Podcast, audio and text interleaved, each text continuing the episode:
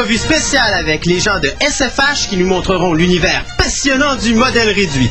Martin de la boutique TPM sera avec nous pour nous parler super-héros. Et la trame sonore invitée aujourd'hui, rien d'autre que Sky Captain and the World of Tomorrow!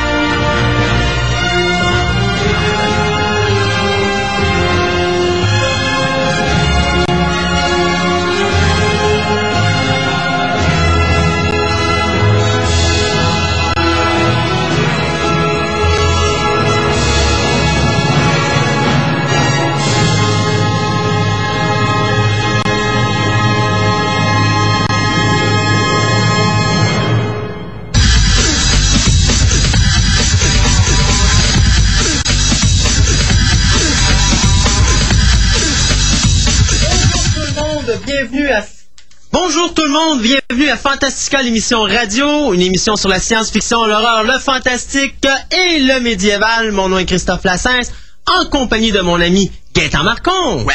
Comment ça va? Ça va bien. Ouais, ça, moi ça irait mieux si je mettais mon, mon micro à on avant de parler. Hein? Faut croire que je suis encore dans le beat de Sky Captain. Parce que c'est ça qu'on va vous présenter comme musique aujourd'hui. Euh, notre trame sonore invité spéciale. Et bien sûr, on a notre ami Pierre euh, qui euh, est Salut. avec nous aujourd'hui. Bonjour. Salut. Comment ça va, Pierre? Ça va, ça va. As-tu vu The Incredibles? The Incredibles, euh, non, j'ai pas vu ça. J'y pitch mon crayon. Je peux-tu? Non. Ah. Non, sinon, il n'y a plus personne pour faire la la technique.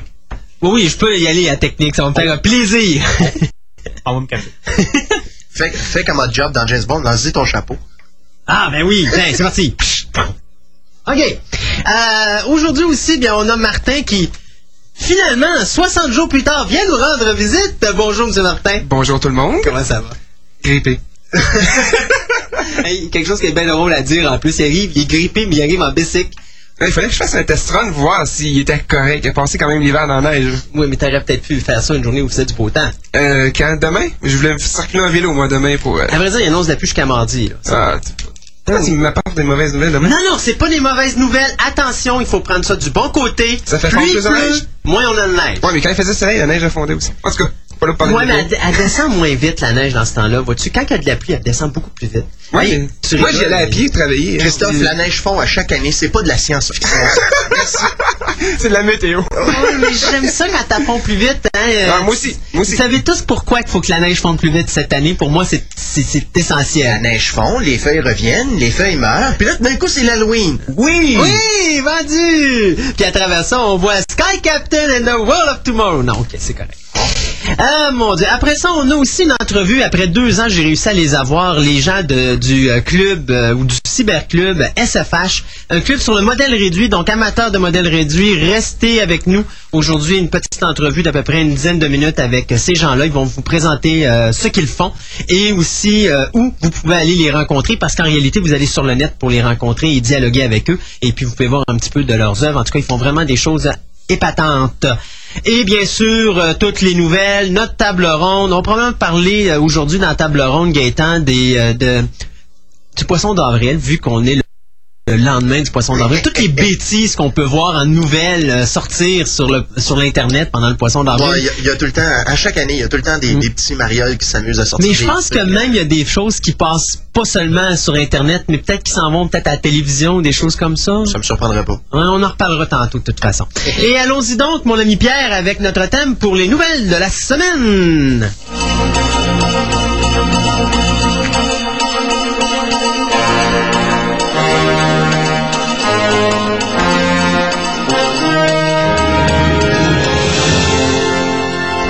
Et pour commencer, eh bien, quoi de mieux que de parler de Watchmen, le projet ou l'ex-projet? Hum, telle est la question. C'est plus souvent un ex-projet qu'un projet. Oui, mais à vrai dire, le projet n'est pas présentement en abandon, mais je vais vous expliquer ce qui se passe actuellement. C'est que Paramount Pictures vient d'annoncer au réalisateur Paul euh, Greengrass, qui a fait bien sûr The Bounds euh, Supremacy, euh, que son c'est coup- en tout cas, qu'elle allait avoir des grosses coupures de budget sur sa production qui a dépassé les 100 millions.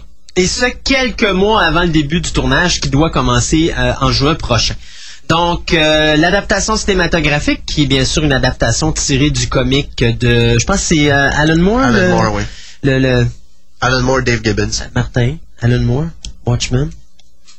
Oui. C'est le temps que t'interviennes. Absolument, t'enlèves ton micro. Pour moi, il est tellement habitué qu'on le mette dans sa cage que là, il est, il est- il est comme complètement... euh, Ouais, là, ça Watchmen, 60 oui. Oui, oui, oui. On disait que probablement que le projet n'aura pas lieu parce qu'ils sont en train de couper les budgets à quelques mois de- du début de tournage.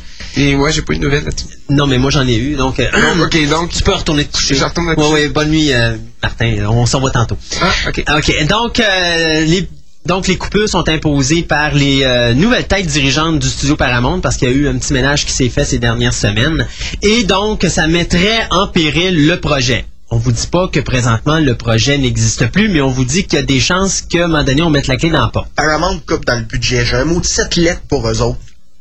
Titanic. 200 millions peut-être. Oui, mais 100 sauf que malheureusement, malheureusement, je pourrais retourner la balle dans ton camp. Et même si je suis quelqu'un qui déteste Titanic, c'est quand même un film qui a gagné 1,8 milliard de dollars. Yeah, On peut s'entendre que le 200 millions a été bien investi? Peut-être. Bon, Sauf que est-ce que Ah, Watchmen va rapporter autant d'argent, c'est la question. Si ça aurait été Fantastic Four ou encore Spider-Man ou encore un personnage connu de Marvel, genre un film sur Wolverine, je pense qu'on peut mettre un 100 millions. Mais de mettre un 100 millions sur un, un comic comme Watchmen, qui est pas nécessairement le comic le plus connu, euh, bon, je sais pas, peut-être qu'ils ont eu que peur. si ton budget de publicité passe sur le fait que, ah oui, tel truc était un comic book, les gens vont voir. C'est pas de même que tu présentes Un comme Watchmen. Ouais, c'est sûr. Parce que t'as aussi, tu sais, on pourrait se dire, bon, Catwoman a fait un flop, euh, Mystery Man a fait un flop. C'est bon, c'est des petits comiques et je pense que même si vous allez me dire probablement que je me gourre, mais Watchmen s'en va dans cette lignée-là, c'est-à-dire un comic underground qui est pas très connu, donc qui va attirer ses fans, mais pas plus. Un peu comme Hellboy. Hellboy, a- Hellboy a fait un flop au, com- au, Je te euh, dirais au probablement un peu comme Sin City aussi, parce que Sin City, c'est plus un public que... Mais Sin City, je pense que c'est pas nécessairement. Je pense qu'on va aller chercher plus avec Sin City pour plusieurs raisons. Un, Quentin Tarantino, parce qu'on a mis son nom sur le poster, même s'il a fait juste quelques petites niaiseries. Une scène? Ouais, c'est ça. Euh, Rodriguez, qui a quand même fait d'excellents films. Puis Rodriguez, habituellement, ses films, tu se pètes pas la gueule. Mais surtout, ce qui est important comparativement à d'autres films de super-héros, c'est le casting. La distribution de, de Sin City est totalement délirante. Mickey Rourke, ça fait longtemps qu'on l'a pas vu au cinéma. T'as Bruce Willis, Jessica on Alba. quelque chose de rare, là. Mickey Rourke, moi, personnellement, il serait resté dans le fond de la cave. Oui, on s'en fout. là. Mais c'est pas grave, t'as des amateurs quand même qui attendaient son retour avec impatience. T'as Le, le, Bru- le Bruce, T'as Bruce, t'as Michael Duncan, je me rappelle plus c'est quoi Michael son Clark Duncan, Michael Jessica Duncan, Alba, Jessica- Rosario Dawson. Regarde, euh, puis on a même euh, notre Frodo qui va devenir un véritable Yellow Bastard. Non, ah, c'est pas lui qui c'est fait pas Yellow, Bastard. Yellow Bastard, c'est Nick Starr. Oh, excusez-moi. C'est- C'est Monsieur John Connor. Ben ouais, mais c'était ben, le- le- l'ex John celui, Connor. celui, euh, celui que fait euh, Frodo, mais c'est. Frodo, c'est le gars avec les lunettes. euh, Ok, mais c'est un méchant. Au bas, ça. Face à claque. C'est ça. ça c'est clair. Bon, en tout cas, anyway, euh, on a de quoi faire. Mais euh, c'est pour ça que Sin City, moi, je pense, va attirer beaucoup plus au niveau du box-office qu'un film comme Hellboy ou un film comme Catwoman ou un film comme Watchmen. Euh, donc, à ce niveau-là... ben, mentionne pas Catwoman. Ouais, mais- il faut, faut quand même j'en parle. Donc, euh, c'est quand même pas la première fois qu'on essaie de mettre en œuvre Watchmen. C'est quoi, troisième fois qu'on essaye? Troisième, quatrième fois. En je sais qu'il la première à cause de Gillian. C'est ça, Terry Gilliam il était mis là-dessus, mais il y avait d'au- d'autres personnalités. Donc, euh, malheureusement, ben, ça a tout le temps foiré. Il reste à voir si le, le projet va crouler sous la pression ou si on va euh, finalement réussir à faire de quoi d'intéressant. S'il baisse le budget, peut-être qu'on doit peut-être s'attendre à un League of Extraordinary Gentlemen. On verra. On verra. C'est là ton tour, cher. Ouais, c'est ça. On va continuer dans la lignée des super-héros et autres trucs de comic book, puisque cette semaine, on nous annonçait la venue de, du comédien qui a remporté le Golden Globe pour le meilleur second rôle. Euh, on parle ici du comédien Thomas Hayden Church, qui va jouer le gros méchant dans le prochain film de Spider-Man, euh, Spider-Man 3, pour ceux qui ont perdu le décompte. Euh, c'est sûr que les gens s'imaginaient que Dylan Baker, que l'on avait vu interpréter le rôle du Dr. Connors dans le deuxième, serait peut-être à l'avant-plan, étant donné que les collectionneurs et fans de Spider-Man savent que Dr. Connors est aussi le lézard. L'homme lézard. Mais malheureusement, ça a l'air qu'on a décidé d'aller chercher Thomas Hayden Church. Qu'est-ce que ça va donner? Bonne question. Moi, Thomas Hayden Church, j'ai toujours trouvé qu'il avait une gueule sympathique pour jouer des bad guys. Euh, à part peut-être euh, dans son euh, George of the Jungle aussi, qu'il jouait peut-être un petit peu trop. Le bad guy. Mais, ouais, mais on euh, peut s'attendre que dans George of the Jungle, tout est de trop dans ce film. Moi, en effet, en effet. À part peut-être euh, John Cleese qui fait un bon gorille. Euh, c'est ça. Alors pour l'instant, on ne sait pas quel vilain il va incarner. Cependant, il y a des noms qui ont sorti. Il y en a un personnellement que je trouve plutôt euh, farfelu, Electro. Ouais, mais moi, tu rappelles, bon, on s'en parlait ce matin de ça. Euh, vous savez, il y a quelques, ben, juste avant, la semaine avant qu'on annonce que Star Trek Enterprise allait mourir, on vous avait dit à la radio qu'on avait vu un petit, jour- une petite séquence, une petite affaire dans le journal ouais. qui disait, euh, en Grande-Bretagne, eux autres ils savaient déjà qu'Enterprise était cancellé parce qu'ils avaient des espions. Le même journal a annoncé ce matin sur Internet que leurs espions sur le plateau de tournage de Spider-Man 3 avançaient le personnage de Sandman comme étant le prochain méchant dans les Spider-Man. En tout cas, va te dire, ben franchement, je connais quand même suffisamment bien le personnage de Sandman. Je m'excuse, Thomas Hayden Church, c'est pas ni le genre de personnage, ni le genre d'acteur pour jouer Sandman. C'est Mm. pas l'acteur pour le rôle. J'aurais plus vu Thomas Hayden Church dans le rôle soit de Mysterio, qui pourrait donner quelque chose de visuellement assez intéressant au cinéma, ou, encore mieux, quelque chose qui amènerait un personnage secondaire plus à l'avant-plan. Euh, ce serait le personnage du Scorpion. Étant donné que son origine, euh, son origine inclut un personnage appelé JJJ, qui, d'un film à l'autre, prend toujours un peu plus Ouais, ouais, d'importance. ouais, ouais, c'est sûr, c'est sûr. Donc, euh, ça aurait pu être intéressant. Mais là, c'est sûr que c'est Sam Raimi qui porte le bonnet, alors euh, je fais pas partie de ses connaissances. Et d'autant plus que malheureusement, comme vous le savez, on en a déjà parlé, que le prochain risque d'être le dernier Spider-Man. Euh, donc, ils vont trouver quelque chose pour moi pour finir la franchise, mais il faut dire que, en tout cas, c'est comme je te disais, j'aimerais mieux voir le Sandman ou Venom ou un autre personnage que de revoir encore le Goblin. Euh, on l'a vu une fois, ça me tente pas de voir Venom, une trilogie. Je serais, euh, je serais curieux de voir qu'est-ce qu'il y en est de Venom. Parce que Venom, moi, ça fait plusieurs fois que j'entends dire que les droits, ils veulent essayer de les vendre à part pour faire une franchise de Venom tout seul. OK. Étant donné que le personnage se vend relativement bien euh, de lui-même. En tout cas, de ce côté-là, on, on verra. Mais euh, toujours est-il que pour l'instant, c'est ce qu'on nous annonce pour le, le troisième opus qui devrait théoriquement sortir le 4 mai 2007. Et moi, si je sautais en l'an 3000, ça t'intéresserait-tu?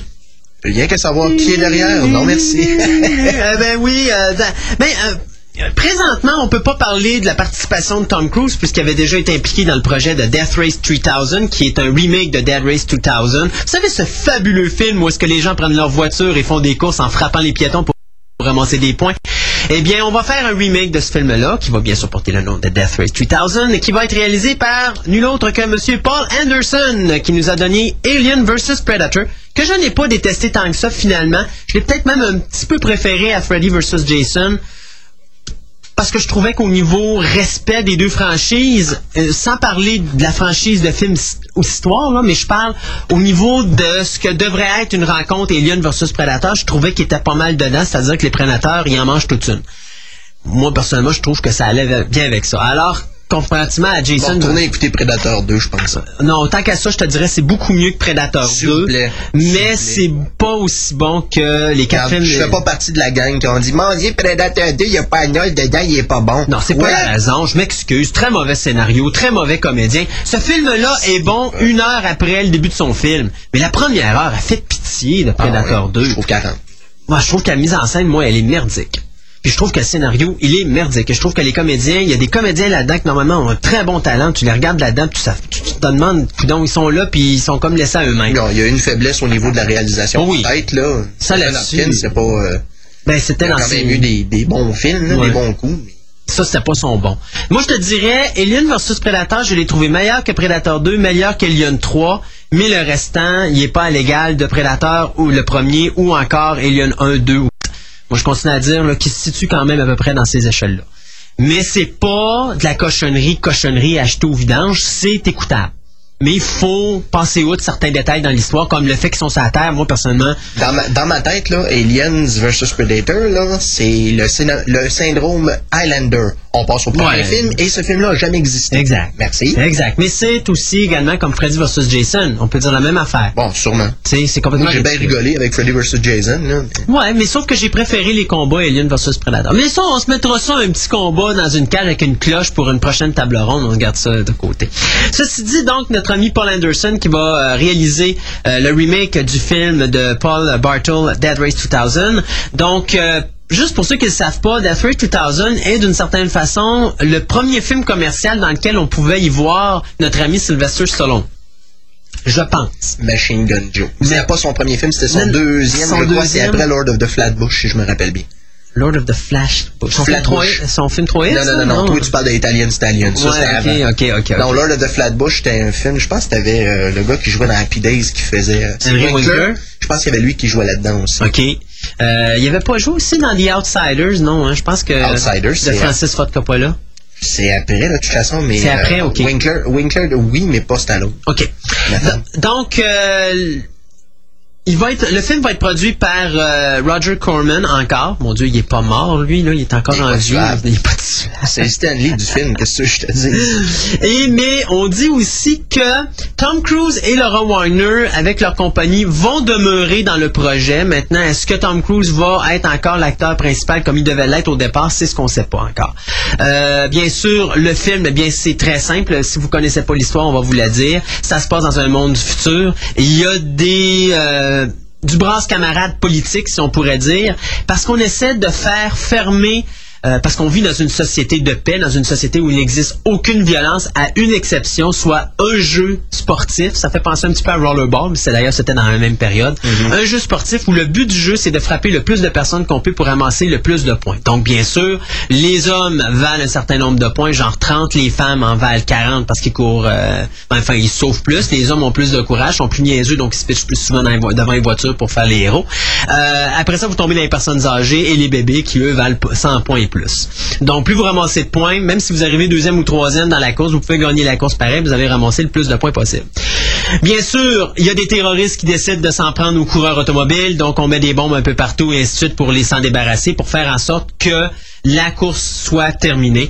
Et bon, je vous dis pas le reste du film. Si vous l'avez pas vu, si je me trompe pas, si les vidéoclubs euh, sur la rue Cartier l'ont en DVD, allez vous louer ça. Tous les clubs vaut- vidéo qui se respectent l'ont. Donc, il y a deux clubs à Québec qui l'ont. Ah, ok, bon, il y avait euh, celui-là sur, euh, voyons comment il s'appelle, non, sur Le Mario Centreville, là, je pense euh, DVD, euh, celui que tu m'as fait découvrir, là, DVD. Ah, ils ont ça, eux autres aussi? Il me euh? semble qu'ils l'ont aussi. OK. Donc, euh, Déjà vu DVD. Déjà vu DVD, ouais, aussi, qui est pas loin de ces vidéoclubs du quartier en Haute-Ville. Donc, euh, ça, ce serait des endroits pour aller le chercher. Si vous avez pas vu ça, ça vaut la peine. C'est sûr, c'est pas un grand film, c'est du Roger Corman, c'est donc du film de très série B, là. Mais ça vaut la peine, c'est rigolo. C'est rafraîchissant. Oh oui, c'est rafraîchissant. Oh oui, c'est, c'est, C'est le fun de voir John Carradine avant euh, Kill Bill. Mais honnêtement, moi, j'avais bien aimé Sylvester Stallone dans son rôle de Machine Gun, euh, Machine, Machine, Machine Gun, Gun Joe. Ouais, Machine Gun Joe. D'ailleurs, ce serait le fun qu'il puisse nous le ramener euh, juste pour faire un clin d'œil à son, à son personnage. Euh, déjà, on nous annonce un film ultra violent avec des Ferrari et des Aston Martins lourdement armés. Donc, euh, moi, j'ai bien hâte de voir Death Race 3000, un film qui va me permettre d'oublier mon jeu Carmageddon avec lequel je ne peux plus jouer sur mon ordinateur parce que malheureusement, je peux pas jouer au jeu à. Il va sans dire que je joue encore. Ouais, c'est ça. Vive Windows 98. Alors, euh, qu'est-ce qui s'est passé de neuf cette semaine à Hollywood? Même, c'est pas cette semaine, c'est la semaine dernière. Il semblerait que la magnifique Sandra Bullock ait finalement eu son étoile sur le Walk of Fame. Euh, c'est ça, elle a été intronisée, donc euh, elle a reçu son prix et elle était bien sûr à côté du grand William Shatner. Voilà qui est palpitant. Mon Dieu Seigneur, s'est trouvé un chum? Ou Ben, il- William Shatner s'est dans trouvé... ses euh, films de Miss. Ah, ok. là. Ou bien c'est William Shatner qui s'est trouvé une blonde. Mais c'est parce qu'elle sauve dans le film, fait que... ah, c'est pour ça. Alors, bien sûr, euh, Miss euh, Bullock est supposée refaire euh, une, une alliance avec un de ses partenaires de son début de carrière, soit l'acteur Ken Reeves qui partageait la vedette avec elle dans le film H-Speed. Ils doivent être dans une comédie romantique mm, qui s'appelle Ilmar. En tout cas, c'est ce qui semble être marqué ici, ou Nightmare, je sais pas. Très bonne question. En tout cas, elle, elle fera une euh, comédie romantique avec l'acteur euh, Ken Reeves euh, dans les prochains mois. Et si je vous dis... Hey, sais-tu, moi, dans, dans le domaine du cinéma euh, d'horreur, les maniaques assassins et tout ça, il y a toujours eu une chose qui m'a fait rire. Le film de Bob Clark qui s'appelle Black Christmas a toujours été considéré comme étant le premier véritable slasher movie de l'histoire du cinéma. Or, je m'excuse, mais avant Black Christmas, il y a eu Texas Chainsaw Massacre, puis avant Texas Chainsaw Massacre, il y a eu Psycho. Psycho est le premier slasher movie. Ben, le C'est- premier serial killer. oui. c'est- Oui, mais c'est le premier, ce qu'on peut considérer un slasher movie, c'est le tout premier. C'est lui il y avait eu l'étrangleur de Boston aussi. en 68, mais euh, Basé sur des faits réels. c'était basé sur un fait réel, mais quand même, Psycho l'a battu un petit peu avant ça, parce que c'est 1960. Mais quand même, tu sais, de dire que Black Christmas est le premier véritable slasher movie, nada, c'est pas vrai. Puis tant qu'à ça, si on allait vraiment dans le véritable slasher movie, je vous dirais que Halloween est probablement le premier véritable. Celui-là où on voit vraiment le meurtrier courir. Euh, Halloween a mis les barèmes de base pour les vendredis 13, les ça, c'est-à-dire le- le- le- l'espèce de meurtrier en série qui, euh, tu le tues, mais il est presque invincible, il revient tout le temps à la, à la tâche, puis tu vois toujours la victime en avant qui pleure, puis tu vois toujours le, vilain qui se rapproche. Ça, c'est vraiment... Plutôt en- dans le genre la victime qui essaie tout le temps de se sauver, puis l'autre, l'implacable, c'est ça. qui lui court après. Mais ça a toujours été Halloween qui a starté cette mode-là. Donc, on vous avait parlé il y a de ça quelques mois qu'il y aurait un remake de Black Christmas. C'est encore confirmé, mais on a une meilleure nouvelle que ça et je suis très content de la nouvelle. Tout ça d'abord pour vous dire que la maison de production canadienne Cooper Heart Entertainment a reçu le soutien financier, euh, financier pardon, de la compagnie 2929 Production de Los Angeles pour réaliser un remake du euh, film canadien Black Christmas qui a bien sûr paru sur les écrans en 74. Donc, euh, qui est 2929 Production? Bien, c'est euh, Glenn Morgan et euh, Wang, c'est son prénom, je l'oublie tout le temps. Euh, James Wong. J- C'est marqué c'est dans James- la feuille. Voyons, Non, là. non, c'est pas marqué. Où c'est marqué? Glenn Morgan et James Wong. C'est marqué, non, c'est marqué là, là, tu Dans. Black Christmas. Mais c'est marqué où? Je vois pas. Mais c'est pas grave. Premier, Donc, les- le duo inséparable, Glenn Morgan Ah, c'est parce que j'ai changé la nouvelle, c'est parce que j'ai pas la même que toi, c'est pour ça. Mais effectivement, c'est James Wong, donc avec Glenn Morgan qui vont réaliser ça. Les deux mêmes qui nous ont donné Final Destination, les deux mêmes qui nous ont donné l'excellent Willard, donc ils vont venir avec Black Christmas et euh, de faire un film qui se déroule dans une une, euh, soror- une sororité. Sororité, c'est comme ça qu'ils appellent ça, une sororité? En tout cas, une maison où est-ce qu'il y a des demoiselles qui restent euh, le soir. Un camp, un Ouais, c'est campus, non pas vraiment un campus. non, mais c'est une petite maison où il y, y a- il accueille les étudiantes qui euh, peuvent pas retourner chez eux, donc ils vont, c'est comme un pensionnat en quelque sorte. Euh, et c'est bien sûr des, des, des étudiantes qui, euh, la veille du congé de Noël, reçoivent des euh, appels obscènes et vont disparaître les unes après les autres, tuées dans la maison par un assassin qui se trouve nul autre que dans le grenier. Pas si pire, hein? C'est le Père Noël. Non, c'est pas le Père Noël. Ah. Donc, euh, bien sûr, comme Morgan et Wong sont des habitués de la ville de Vancouver, même s'ils restent à Los Angeles, euh, bien, le tournage va débuter euh, cet automne à Vancouver, soit après la fin du tournage de Final Destination 3, dont je vais vous parler dans quelques instants. Bon, eh bien, pour ceux qui sont des euh, fanatiques de la série euh, Doctor Who, qui, a, qui vient de reprendre l'affiche ou qui va, qui va Ben, reprendre le, premier, l'affiche, le premier euh, à épisode a été, euh, a été déjà diffusé sur la BBC, qui a eu des très très bonnes Ouais, d'écoute. c'est ça, mais sur euh, CBC Canada, il n'a pas été pré- ben, CBC, Encore. il a pas été présenté encore. C'est sur le point, je crois, c'est la semaine prochaine, si je ne m'abuse. Eh bien, ils seront. C'est mardi à 8h à CBC. Merci. Mardi 17 prochain? Oui. Merci, je vais prendre en Le, note. je le, savais le même pas. 4, je pense. Le Le s- cinq. mardi 5. On est le 2, 3, 4, 5. Mardi 5. OK.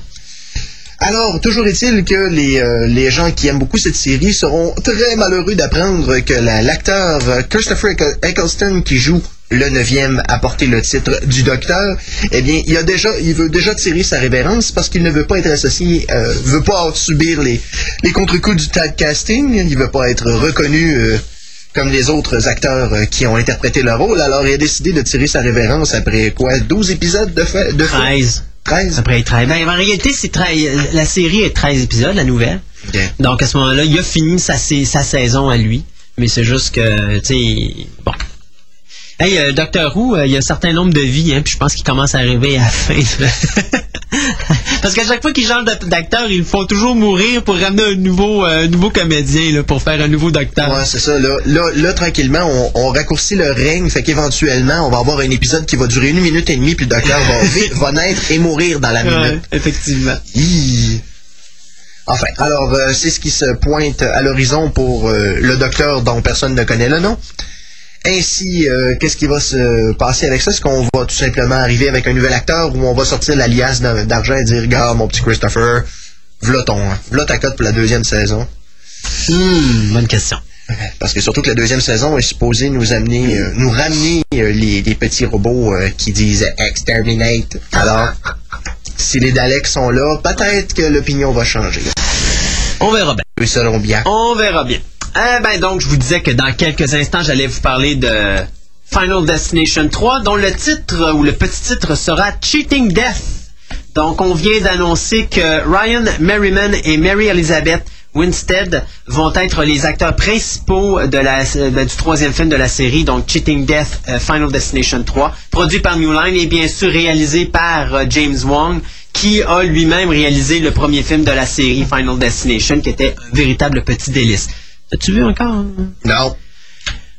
Ah les gars, vous me découragez. Il y a toi qui n'as pas vu The Ring, qui n'a pas vu Final Destination, puis il y a l'autre Toto en arrière du micro, derrière la console, qui n'a pas vu encore The Incredibles. Yo, Tato.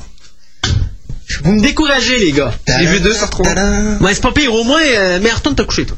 Donc, euh, le film va bien sûr se passer euh, six ans après les événements du premier film et vont se passer dans une école euh, où un euh, high school senior, ça veut dire que c'est un, un étudiant sur Ben, le parce de- que dans, dans les écoles secondaires euh, anglophones, c'est séparé par junior, senior. c'est ça. Je pense que senior, c'est les deux dernières années. Donc, c'est comme pour quelqu'un, genre secondaire 4, secondaire 5 pour nous C'est autres. clair. là. Bon. Donc, un vieil adolescent sur le bord de devenir un jeune adulte qui a une, prémoni- une prémonition euh, d'un accident dans un parc d'amusement euh, où lui est... ou plutôt elle, pardon, c'est une jeune dame où elle et plusieurs de son ami, de ses, de ses amis vont décéder. Donc bien sûr, elle va survivre et elle devra bien sûr échapper à la mort qui est en train de venir la chercher. Ils vont venir te chercher, Barbara. Alors, What? alors le film devrait sortir en salle probablement l'année prochaine, mais le tournage va avoir lieu probablement ce printemps euh, ou cet été, juste avant bien sûr le tournage du film Black Christmas que les deux mêmes euh, hommes, soit Wong et euh, Morgan, vont faire également. Donc, si vous me demandez où ça va être filmé, j'ai des nouvelles pour vous. C'est sûr que ça va être à Vancouver. Donc, Cheating Death, Final Destination 3, bientôt en salle, près de chez vous. Bon, est-ce qu'il y en a qui s'ennuient des tortues? Ben, j'ai des gens que je connais qui en ont. particulièrement les tortues qui mangent la pizza, faut s'entendre. Ah, ok, Qui marchent sur ok. deux pattes, qui se promènent avec des armes de ninja. Et bien maintenant, ils vont refaire une petite incursion au niveau du grand écran, Mhm. mais sous forme... euh, Le CGI. Ah, non. Ça va être le fun, hein? Oh non. Ben, qu'est-ce que tu veux? Il faut bien essayer de trouver une, euh, un rival à Shrek. J'avoue, j'avoue que j'avais pas détesté les, les... Ben, c'est sûr que c'était des petits films pour enfants, là, mais j'avais pas détesté les trois premiers, euh, les trois premiers Teenage Mutant Ninja Turtles. J'avais, Moi, c'est 1 et 3, là, mais... euh, Ok, ben ouais, c'est sûr que le 2 est moins bon, mais quand même, je veux dire, il aurait pu faire pire que ça. C'est quand même cute à regarder. oui, c'est sympathique. Ouais, que ça fait une éternité, je les ai pas réécoutés, là. Ah, c'est rigolo. C'est rigolo. Ah, c'est sorti en DVD en plus. Une chance, une chance qu'ils n'ont pas, ils ont pas suivi le comic book de trop près, par exemple. Parce Ah. que le comic book qui s'était fait à cette époque-là, oui, ça aurait été euh, 16 ans indicatif et peut-être même 18 ans. Disons que les, euh, les, les ninjas, ils charcutaient quelque peu là-dedans. Mais enfin, ils vont faire une- un retour au grand écran euh, de façon un peu plus douce et un peu plus euh, gentille pour les, le public plus jeune. Et cette fois-ci, ce sera produit par Tom Gree et Galen Walker, Francis Cao et Gary Richardson, avec Frederick First et Peter Lair- Laird, bien sûr, qui a coécrit les, les personnages originaux avec Kevin Eastman. Alors, tous ces gens-là vont être impliqués dans la production qu'on nous euh, annonce pour le printemps 2007. hein. Alors, qu'est-ce que ça va donner en bout de ligne? Je ne sais pas, mais tant que Shredder est là, tout va bien. Wow. Euh, une petite dernière pour moi, euh, si je vous disais ça 2 s'en vient cet automne, eh bien on a décidé du côté de Twisted Production et euh, Lionsgate Films d'engager le réalisateur de clips musicaux Darren Lynn, Darren Lynn Boozman, excusez, euh, pour finalement commencer le tournage de deux mai prochain à Toronto. On n'est pas stressé, hein, trop trop. On est supposé sortir le film pour l'Halloween, mais on commence le tournage au mois de mai. Hum! Ceci dit, ça veut juste dire que le film coûtera pas cher à faire, comme le premier, et j'espère qu'il sera aussi bon que le premier, parce que si vous avez pas vu ça, euh, c'est sûr que c'est pas un chef-d'œuvre, mais c'est quand même un très bon film d'horreur. Moi, je trouve qu'il a été euh, bien ficelé au niveau du scénario. Avant que tu me poses la question, je l'ai pas vu. Je m'en doutais bien, j'ai même pas osé te poser la question, puis je me doutais bien que tu l'avais pas vu. Euh, Quand je disais à quelqu'un que le dernier film que j'ai vu au cinéma, c'est Incredibles, les yeux ils ont comme écarquillé quelque peu. Est-ce que c'est là que je dois dire que je suis entouré d'incultes? Non? Si tu veux. OK. Ça n'empêche pas que je connais pas mal le, le- le cinéma. Ah, ben mais oui, souvent, je connais sûr. les films sans les avoir vus. C'est sûr. Donc, le, pro- le second film reprendra l'action là où le premier nous avait laissé, c'est-à-dire que le tueur en série Jigsaw sera de retour avec de nouveaux puzzles cruels. Premier film qui avait amassé plus de 80 millions, euh, avait été quand même une grosse surprise au niveau du euh, box-office. Et euh, tout ce que je peux vous dire, c'est qu'il est supposé y avoir deux des personnages du premier film qu'on va revoir dans le second. Donc, il n'y en a pas beaucoup qui s'en sont sortis indemnes. Moi, d'après moi, j'ai une bonne idée de qui qu'on va voir dans le deuxième.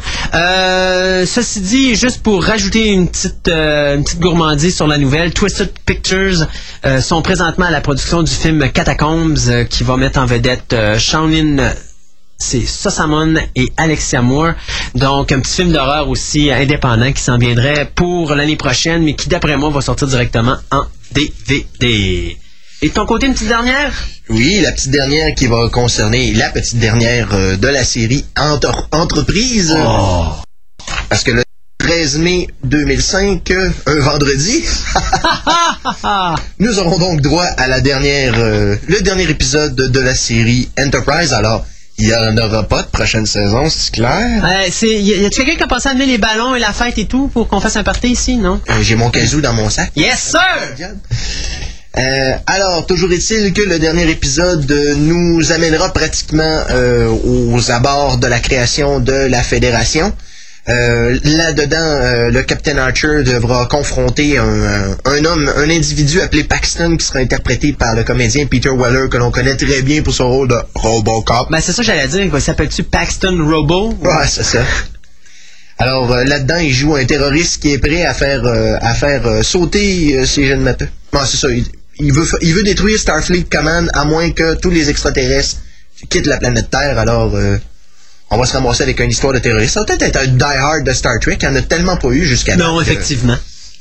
Alors ensuite, il y aura un petit, euh, petit saut dans le futur où c'est qu'on nous montrera euh, le capitaine Archer qui revient sur Terre avec son équipage pour la finale de son magnifique petit vaisseau qu'on va mettre au rencard. Oui. Et bien sûr, on se, peut- on se pose toujours la question à savoir qu'est-ce que Riker et Troy vont aller foutre là-dedans. Mais en réalité, c'est que ça va, c'est, ça va se passer à l'époque de Next Generation. Ah, et ils vont regarder des documentaires ils avec vont regarder un holodeck. Oh, que c'est le foie. C'est cute! Ben oui! Juste pour dire, regardez, on vous l'avait dit que ça avait existé dans l'univers de Star Trek. Personnellement, j'aurais préféré qu'ils fassent une, séan- une séquence dans le holodeck, mais avec euh, Dixon Hill. Je pense que ça aurait été plus intéressant. Je sais pas s'ils vont ramener le petit chanteur dans Deep Space Nine, là. Comment il s'appelle? Vic Fontaine! Ouais. Yes! Tu Yes! sais, à un moment donné, l'épisode est supposé être sur euh, Archer et son équipage, puis oups, ils se sont trompés de bouton pour cet épisode-là. Mais ce qui serait le fun, c'est si t'avais Vic Fontaine qui est en train de jouer du piano, puis là, tout d'un coup, t'as une espèce de grand tunnel qui s'ouvre en arrière de lui, puis avec des cercles concentriques, puis il rentre dedans, puis il s'en va. Tu fais, ouh, cool. Sweet. Oh boy. Ah, ok, comme quelle pouvez voir, c'est le délire total. Alors, euh, donc comme on vous avait promis, trame sonore de Sky Captain and the Roll of Tomorrow. Et on vous revient tout de suite après avec notre ami Martin qui a fini de se sécher les cheveux avec sa chronique sur les comic books et les figurines de collection.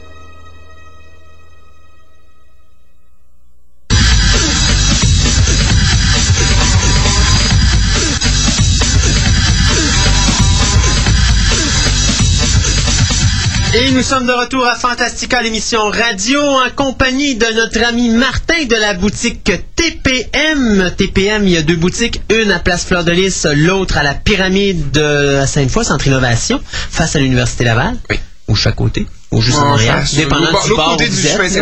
Ouais, c'est ça. C'est dépendant du bar où est-ce qu'ils sont. Ils sont face, à côté, en arrière, tout ça. Et donc, euh, tu es là à nous donner deux mots de nouvelles. Deux mois Ben là, je pense que je vais. Ouais, oui, oui. On va commencer un peu, 20 minutes. Ouais. Ouais, ça va être, ça va être dur, hein? Ça va être dur. Figurine. Allons-y. Star Wars. Star. Wars, Eh oui, Star, Wars, Star Wars, Star Wars. Ils sont pas dans le previews. C'est ce qui rentre pour le prochain mois et demi. là. Je, vous- on vous se le cachera pas, là. Il va rentrer. Ça va rentrer à coup de caisse euh, pour sortir des nouveautés de figurines à, à tour de bras. Ouais. On saura plus où les mettre sur le plancher, mais bon. Euh, ensuite, euh, On sait déjà plus où les mettre sur le on sait plancher. déjà plus où les mettre sur le plancher, mais bon, quand même. Beaucoup de figurines de Star Wars qui s'en viennent. Ensuite, Fantastic Four. Le- dans le preview, c'est comment déjà on a parlé beaucoup parce que ça va sortir au mois de juin. Le film est au début juillet. Donc, les films de Fantastic Four vont sortir. Donc, encore une fois, D'ailleurs, Fantastic. Four, qui a clairé la compétition, vient de se faire... euh, ouf, en tout cas, je pense que là, ils ont chaud parce qu'ils viennent de se faire mettre un, main- un film dans la même fin de semaine qu'eux autres. Il y a quelqu'un qui a osé, puis il paraît que c'est le film à aller déclasser au box-office, soit Dark Water, avec notre amie Jennifer Connelly. Alors, on a décidé de prendre les gros armements pour aller combattre les Fantastic Four. Moi, je sais pas. Ross contre les Fantastic Four. Ouais. Ah, va se faire torcher. Et- Parce que, C'est parce que Darkwater est un petit peu comme The Grudge ou The Ring. C'est une adaptation d'un film japonais, d'armes fantastiques. On dit que c'est super, que le scénario est génial, que la mise en scène est éclatante, que le suspense psychologique va être délirant. mais si Fantastic Four est juste bon, Ouais. ça va, ça passera pas. je. Non, c'est moi non plus, je pense. Si pas. Fantastic Four fait un, un Electra ou quelque chose comme ça, finalement, ben peut-être. Il va avoir une bonne fin de semaine, puis la fin de semaine d'après, le Darkwater va le ramasser. C'est ça, mais donc ça va être à voir parce que. Je sais que le, le trailer de Show West de Fantastic Four m'ont pas impressionné pas en tout. T'inquiète. Moi, Je trouve que c'est une mauvaise. un- ben, c'est peut-être le montage qui est mauvais, là, mais vraiment pas impressionné. Je vais aller le voir. J'ai peur pour le film. Depuis le début, j'ai peur. Pourtant, bon. c'est quand même, si je me trompe pas, Chris Columbus qui est en arrière de ça comme producteur. Et habituellement, Columbus fait pas de la schnook. Fait que, en tout cas, moi, je vais attendre. Moi, j'attends. Oui, c'est ça. Moi aussi, j'attends. Mais bon, c'est. C'est ce que Marvel met de l'avant, c'est ce que les compagnies figurines mettent de l'avant. Mhm. Fantastic Four, Fantastic Four, Fantastic Four. On va faire de l'argent avec. On sera à voir si ça va marcher. D'ailleurs, les calendriers aussi sont à commander dans le preview ce mois-ci. Si jamais vous voulez avoir une idée de, de ce que vous voulez avoir comme calendrier en 2006, Fantastic commencer Four. 2005. Ben, entre autres, Fantastic Four sur beaucoup, sur beaucoup, mais aussi sur plein d'autres choses. En tout cas, toute une sélection de cal- calendriers à regarder dans le preview aussi. Ensuite, dans ce côté des figurines, euh, pas grand chose d'impressionnant. À mon avis, à moi, moi, Christophe, lui, a trouvé quelque chose d'impressionnant dans le preview. Hum, quelques bus. Ben là, il y a les, il y a les quand même une petite figurine Lego de Die Hard. Ah, les mini-mates. Ouais, de- les- Ah, la grâce. Mais c'est la, c'est la folie aux États-Unis, comme ça, ça peut Oh, Ça dépend. Je vais peut-être prendre le mini-mate de Hans Gruber. Ça, ça m'intéresse. Mais par exemple, je te dirais, pour les amateurs de euh, Blue Brothers, on a une belle réplique die-cast euh, du véhicule de police. Non, non, moi, je dirais plutôt les Dukes of Hazzard. Les Duke of Hazzard également, qu'on sort les, les véhicules.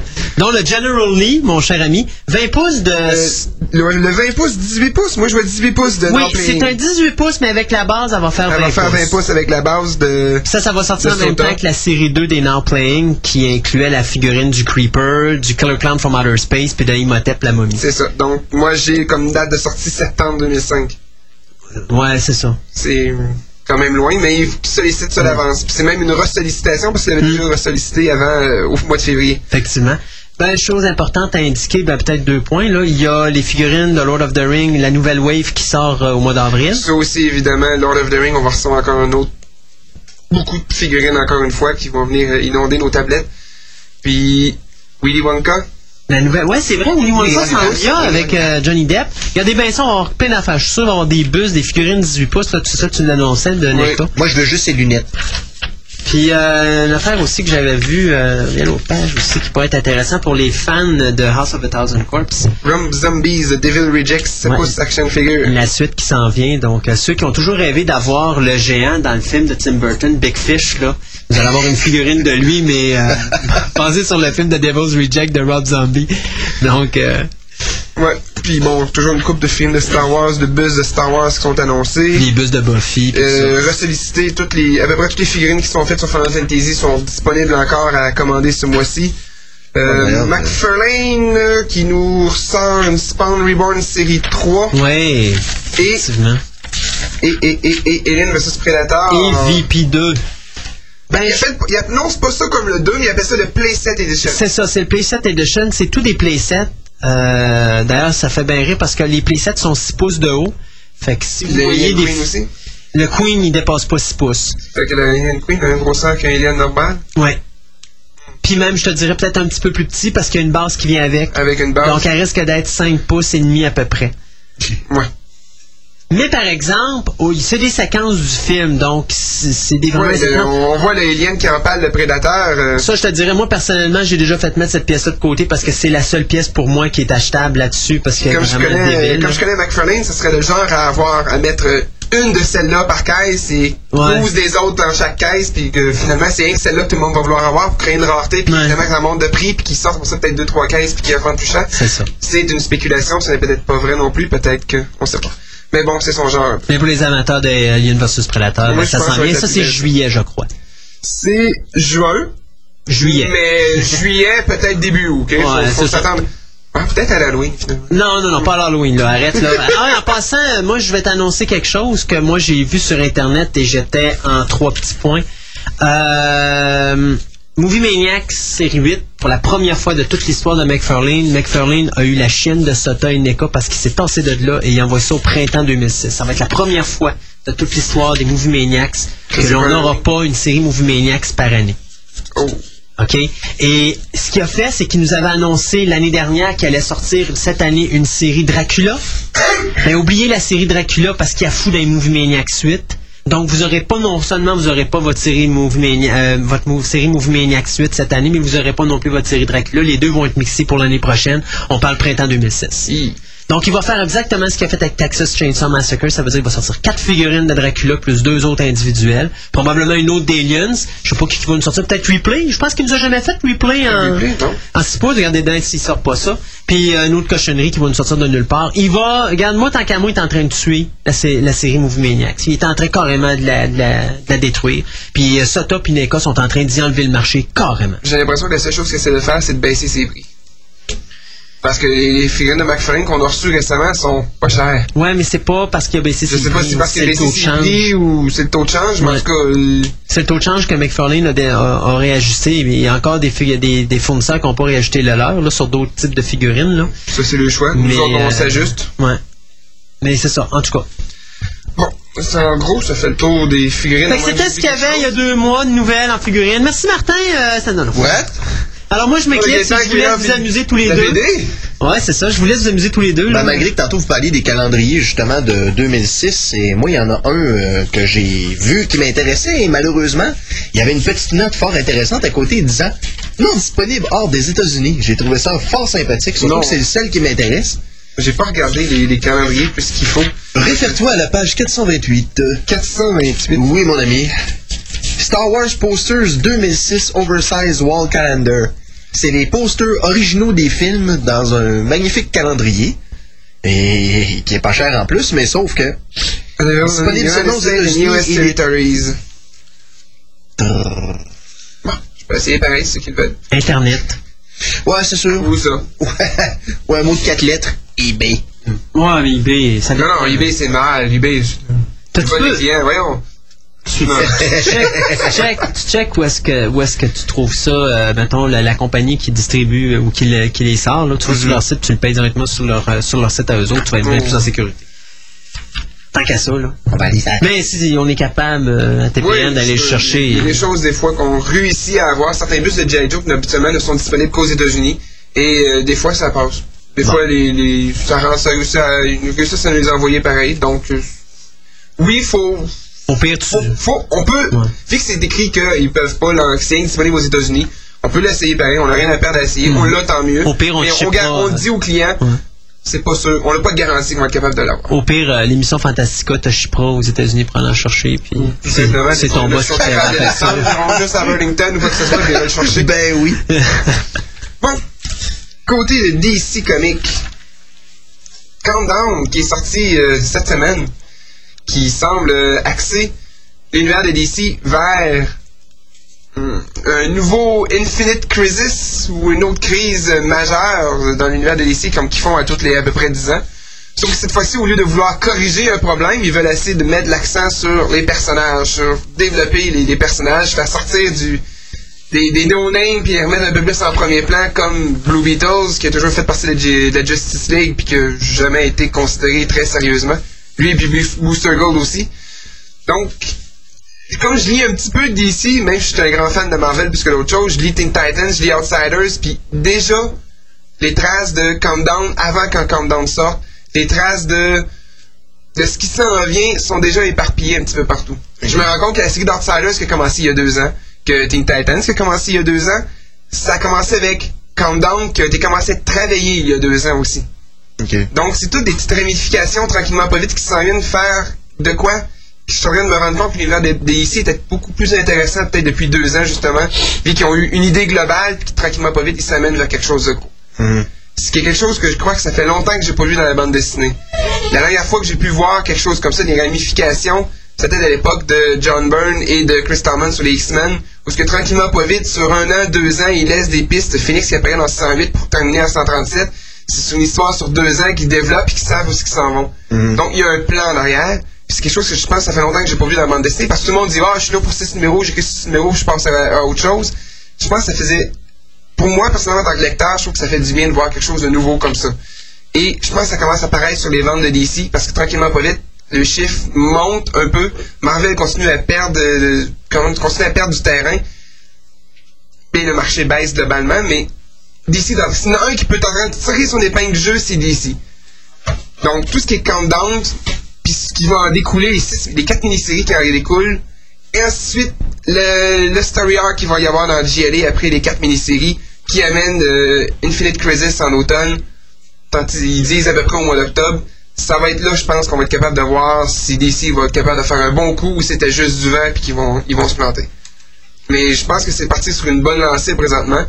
Dans les quatre mini-séries, moi, personnellement, je pense que The OMAC Project peut avoir un grand impact, ainsi que le hum, Villains United. Puis moi, avoir lu euh, Teen Titans puis Outsider, voir Deathstroke, puis Lex Luthor et d'autres vilains travailler ensemble, Black Adam, travailler ensemble pour commencer à planifier la chute de certains héros, ou même éliminer certains vilains qui sont des concurrents. Je pense que... Parce que c'est ça qui se passe dans Outsider. Les Outsiders sont une équipe qui est subventionnée par une par euh, une division de, de, de, de, Batman de, de Wayne Enterprise, Ok. mais que ça s'appelait pas Wayne Enterprise quelque chose, ça avait un autre nom carré- carrément pas, petit tronc. Et Arsenal rencontrait Batman pour avoir des informations sur certains vilains pour les arrêter avant qu'ils connaissent- qu'ils commettent des crimes. C'était le but de, des Outsiders d'empêcher les crimes d'être commis, d'arrêter les vilains avant qu'ils se fassent, avant qu'ils sortent au grand jour. Mais c'est pas Batman qui les informait, c'était Deathstroke qui était déguisé en Batman qui donnait les informations comme ça à l'autre. Alors, ça veut dire que ça fait donc deux ans que Outsiders fonctionne, que c'est Deathstroke qui leur donne les informations pour éliminer les concurrents, pour nettoyer la table, que les autres, avec son organisation de 6-20, dont Lex Luthor, fassent des plans. On a, on- ça commence à aller faire. Ouais, ça a de l'allure. On sort pas un clone qui était pitché dans un incinérateur puis qui revient puis que ça sort de nulle part puis on fait une histoire choc là. Oh, non, ça me fait penser un petit peu à Thunderbolts au début, par exemple, l'histoire avec les, avec les Oui. héros qui sont des méchants et ainsi de suite. Des- là. des- des- ouais, ouais. Mais bon. C'est pas si pire. Avec Identity Crisis, ça donc amène une chute de la GLA parce que le Batman s'est rendu compte que c'est de laver le cerveau. Puis il va.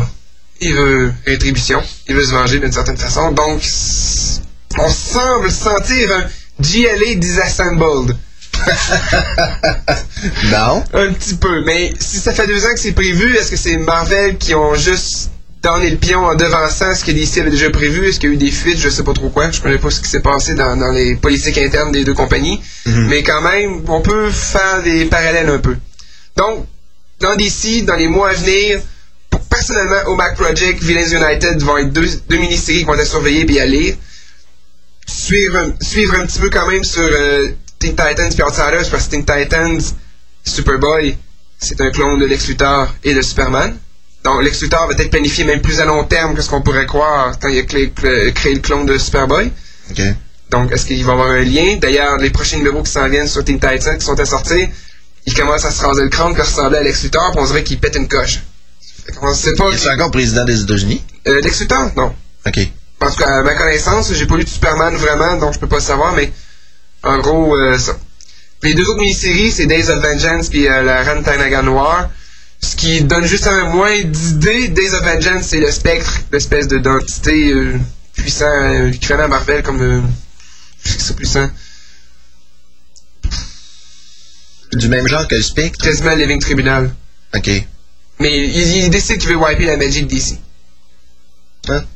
Donc, il va s'attaquer à des sorciers de l'univers de DC. La mini-série sur là-dessus. Donc, DC essaie de remettre à jour sa magie un peu dans son monde, je sais pas trop. Plus une guerre extraterrestre de Ran Tanaga Noir. Tanagar étant, euh, je pense, c'est la race de Hawkgirl Wow. comme extraterrestre. Parce qu'ils disent c'est une détective extraterrestre dans Justice League. Bon, mais ce serait sa race qui aurait en guerre contre une autre race qui était pacifique, quoi que ce soit. Donc, il y a eu des ramifications avec euh, Adam, euh, Adam Strange, puis d'autres personnages un peu moins connus de l'univers de DC. Donc, en gros, DC, c'est ce qui s'en vient, c'est ce qui est à surveiller. Marvel. Il, reste, il reste pas de côté pour autant. On voit sur le preview de Marvel House of M. Ouais. House Ouais. of Marvel, House of Magneto, House, House of euh, Magneto, j'ai plus l'impression ça va toucher les Avengers, ça va toucher l'é- l'équipe d'Astonishing X-Men, ça va toucher euh, le Marvel Universe en général. Bref, ça va brasser. On décide du sort de Scarlet Witch. Mini-série de 8 numéros, avec plusieurs euh, mini-séries à côté sur certains personnages, dont Spider-Man, qui est déjà une mini-série de Spider-Man House of M. En plus, il y a déjà euh, Sp- Spider-Man Breakout, de comment est-ce que Spider-Man a géré justement l'évasion de... de c'est la Riker Island? euh, C'est pas Riker Island, pas me semble. En tout cas, c'est une espèce de projet Pegasus, mais à côté de New York. là. Oui, que les plein de vilains qui sont 80, sortis. 80 super vilains qui s'échappent en une nuit. 84, ils nous ont rattrapé genre 43, quelque chose comme ça. C'est comme, ok. Ça Ah, c'est le man qui a fait la balance, tu sais. Mon Dieu, ça fait très Brimstone. pas? Brimstone? Ouais, tu sais, euh, les âmes qui s'évadent de, de l'enfer, Ah, pis t'as un oui, gars oui, qui, va oui, qui chercher, va chercher. Ah, ok, ouais. tu parles de la série Brimstone. Oui, oui, oui, oui, oui. J'ai, j'ai écouté ça. d'ailleurs. Oh. C'est bien ça, c'est bien. Oui, je, je, pas juste sur l'inculte, je- c'est juste moins inculte qu'on pense. Mais bon. Euh... Donc, du côté de Marvel, tout ce qui touche, tout ce que touche Bendis, finalement, c'est presque de leur en bas.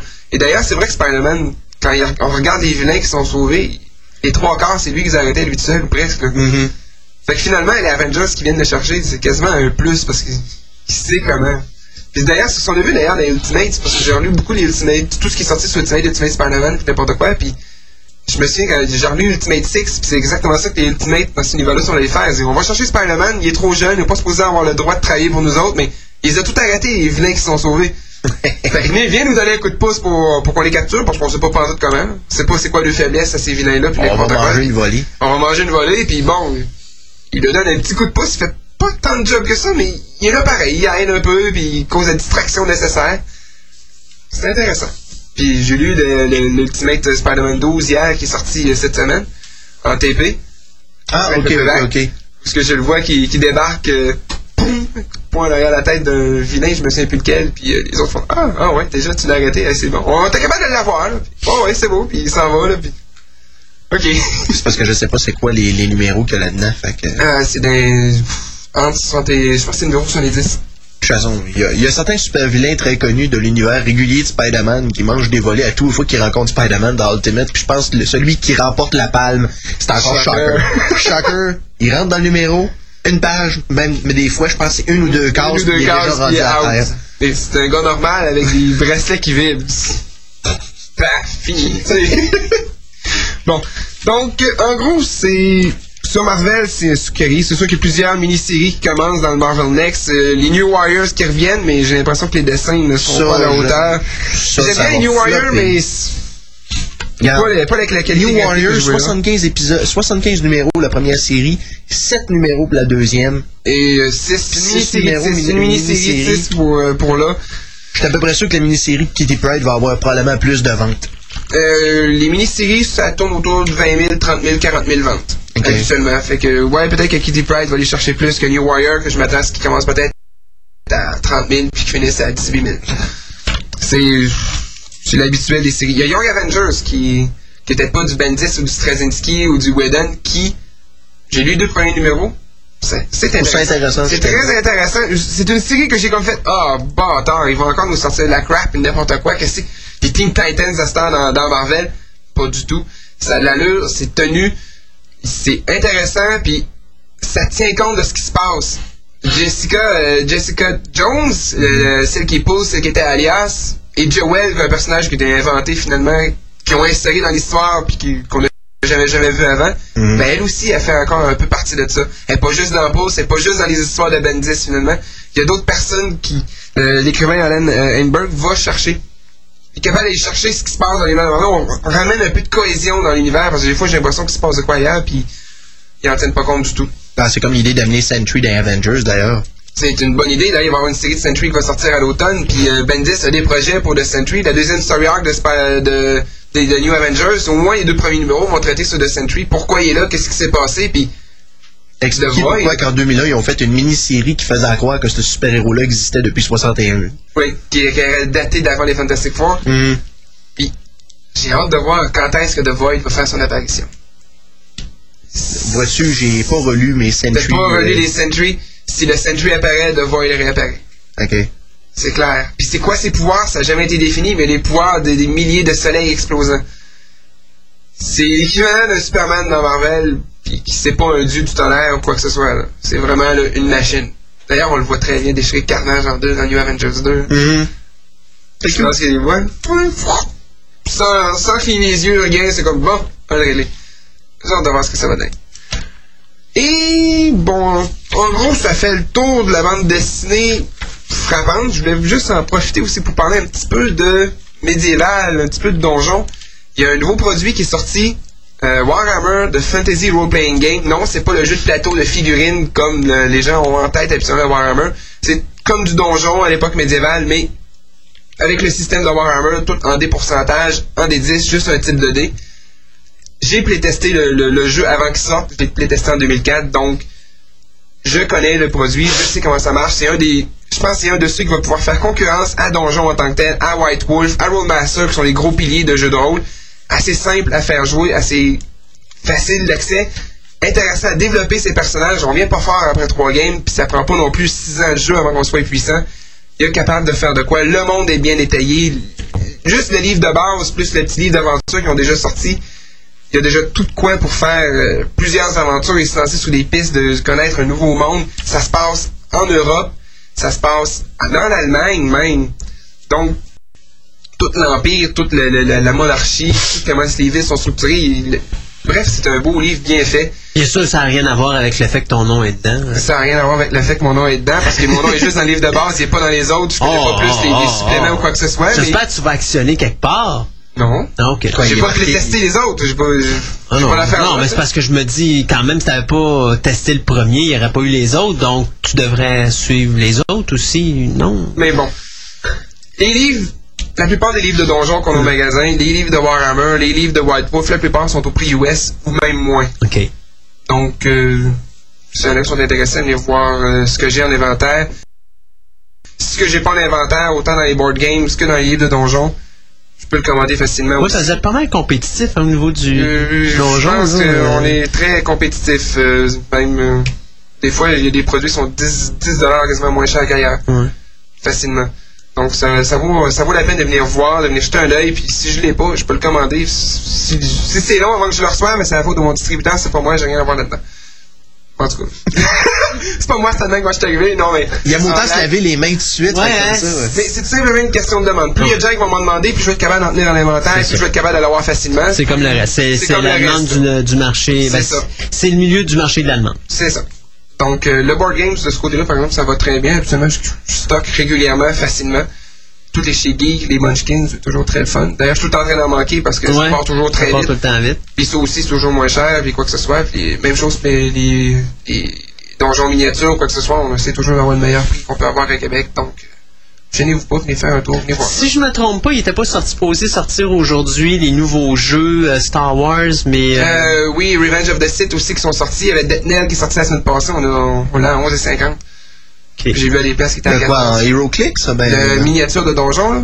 La, c'est la nouvelle série Death qui est sortie la semaine passée. On, on l'avait à 11,50, 11,49. J'ai Ok. vu à des places qui étaient à 13,95, des Ouais. choses comme ça. Fait que OK. Quand je parle qu'on a des prix compétitifs. Mais euh, oui, c'est un des petits personnages. euh, Petite affaire de donjon. C'est ça. hein. OK, l'intéressant, même si on veut pas jouer à miniature, on fait une game de donjon, n'importe quoi, on a une figurine pré-peinturée, on saute au hasard, mais si tu t'achètes une coupe de boîte, tu prends peut-être deux, trois fois le même gobelin, mais tu te rends pas d'une tribu de gobelins, tu as trois, quatre, puis c'est ça, t'as ton armée. Même si tu sais pas les stats qu'ils donnent euh, avec, parce que tu veux y aller avec le jeu sur table, ou même si tu joues à Warhammer ou euh, à Roll Master, n'importe quoi, c'est plus abordable que d'avoir des figurines de plomb à 8 piastres chaque, t'en as rien qu'une, il faut que ta Il peinture. faut que t'aies peinture.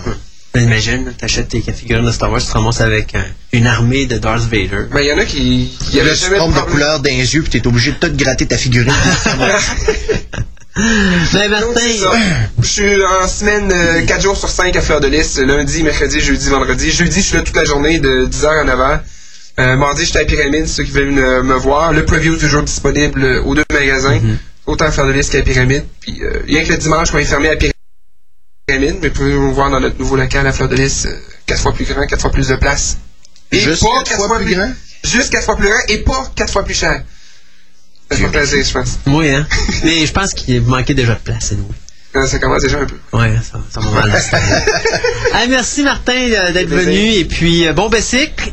Oui. Je vais aller me reposer. Je vais Ouais.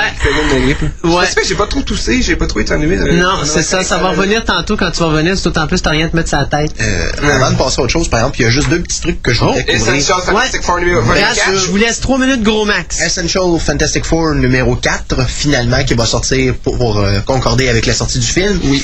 Et Dieu, c'est les Inhumains, ça? C'est les Inhumains, c'est d'ailleurs la couverture de Fantastic Four des éditions Héritage numéro 3. Alors, à partir du volume 4, ils commencent à reproduire les comics Héritage. OK.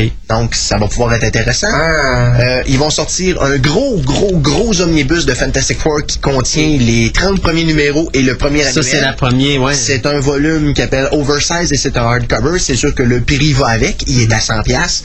Mais pour la grosseur de volume, je pense que ça peut être intéressant. 848 pages. Ouais, c'est ça. C'est- C'est- C'est c'est du c'est- livre. c'est là, du- C'est livre. C'est un dictionnaire, là. Ouais. tu sais. Tu fais d'en face à quelqu'un, ça, puis tu l'achèmes. Ouais, ça, c'est sûr. Et un autre petit truc euh, qui nous provient de la compagnie Top Cow, qui est une petite euh, compagnie qui appartient à Image. Il y a un comic qui s'appelle Freshman qui va être écrit par un certain Seth Green. Ah, ouais, c'est oui. pas Ah, mal. Ah, Notre ben, ami Oz de Ah, c'est Buffy. ça, il va écrire euh, il va écrire un comic book et d'ailleurs si on regarde un des personnages sur la couverture, on se rend compte que c'est bel et bien Ah oui. Freshman. oui, oui, oui, oui, oui, oui. Je me suis lu un article. C'est Green, hein. C'est ça. Il aurait pu appeler ouais, son personnage Oz aussi. euh. Ouais, c'est ça. Alors ça c'était c'était en gros les petites les petits les petits trucs que j'avais re- notés comme ça à travers euh, Bon, ben écoutez, pendant que je vous laisse rigoler entre vous deux sur euh, le comic puis regarder ça à travers vos livres, nous, on va s'arrêter pour écouter encore un petit bout musical de Sky Captain et on vous revient après avec une, une entrevue, non, avec la deuxième partie des nouvelles. Alors, on y va avec Sky Captain and the World of Tomorrow.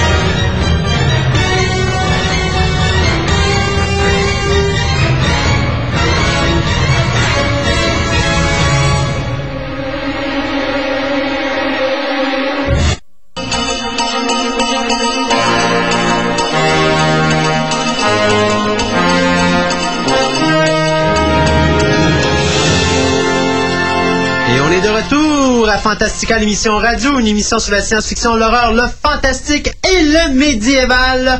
Et on y va avec les euh, deuxièmes parties des nouvelles. D'abord, ben, je vais commencer avec qu'est-ce qui est sorti durant les deux dernières semaines en DVD, étant donné que pour les fêtes de Pâques, on était en vacances la semaine dernière. Euh, tout ça pour vous dire qu'on a eu la deux, euh, ben, je pourrais vous dire le Special Edition en DVD de Farscape. Euh, euh, mon Dieu, comment ça s'appelait donc la, la mini-série qui vient justement de passer à Space? C'était The Farscape. Euh, Ah, ouais, hein, juste pour mal faire. Attendez un instant, laissez-moi deux, cin- deux, deux petites secondes. c'est Hey, là, je te dis que l'Internet haute vitesse, c'est pas rapide, ben ben. Euh, le ben, machin chouette War, là, je me rappelle juste pas Ouais, c'est ça. le- C'est le nom, de, le nom des... euh, On calcule que c'est saison 1, collection 3. Tiens, on vient de régler le problème. Euh, Red Dwarf, euh, saison 5 et saison 6, euh, c'est sorti également. Première saison de The Pretender. Bien sûr, il y avait... Tiens, Pierre. The Incredibles en DVD. Là, maintenant, tu peux y aller. Tu vas aller, vas-y s'asseoir chercher. tara. Euh, après ça, qu'est-ce qu'on a d'autre? Qu'est-ce qu'on a d'autre qui est sorti à Bad Girls from Mars avec Dead Birds et El Cab? Ça, c'est bien sûr nos séries Z de la semaine. Sans oublier, bien sûr, Toolbox Murders, le nouveau film de, du réalisateur de Poltergeist, Toby Hooper. On a Philadelphia Experiment 2. Il y a eu, bien sûr, le Special Edition 2 disques de Star Trek First Contact. Ça vaut-tu la peine? First Contact, moi j'ai bien aimé. Ouais. Ben non, pas le film, mais je veux dire le DVD. euh, Oui, oui. Ouais, il y avait du stock? Oui, oui, oui, oui, OK. oui, oui. Euh, aussi, ben, ce qui est sorti en DVD Finding Neverland. Euh, on a bien sûr The Flintstone, la troisième saison, incluant aussi le film The Man Called Flintstone, le premier long métrage des Flintstones, qui est sorti en euh, DVD. Il y a également The New Scooby-Doo Movies. Ça, c'est la série de films en comique qui est sortie euh, en DVD, mais dans les, les dernières années, plutôt en cassette vidéo, qui ont sorti sur un DVD. Vous avez bien sûr le volume 1 de Star Wars Clone Wars également qui est sorti. Petit DVD spécial comprenant l'épisode 1 et l'épisode 2 de Buffy the Vampire Slayer. Euh, aussi, euh, Pretender, ils ont fait la même affaire, saison 1, épisode 1 et 2. Y a-t-il autre chose aussi d'important rapidement? Je regarde ça. Batman and Robin, la mini-série des années 40. Arrêtez, j'ai mis la- c'est le serial de 49 euh, qui sort. Il y a Final Cut avec Robin Williams qu'on n'a pas eu la chance de voir au cinéma, mais dont les critiques sont très bonnes.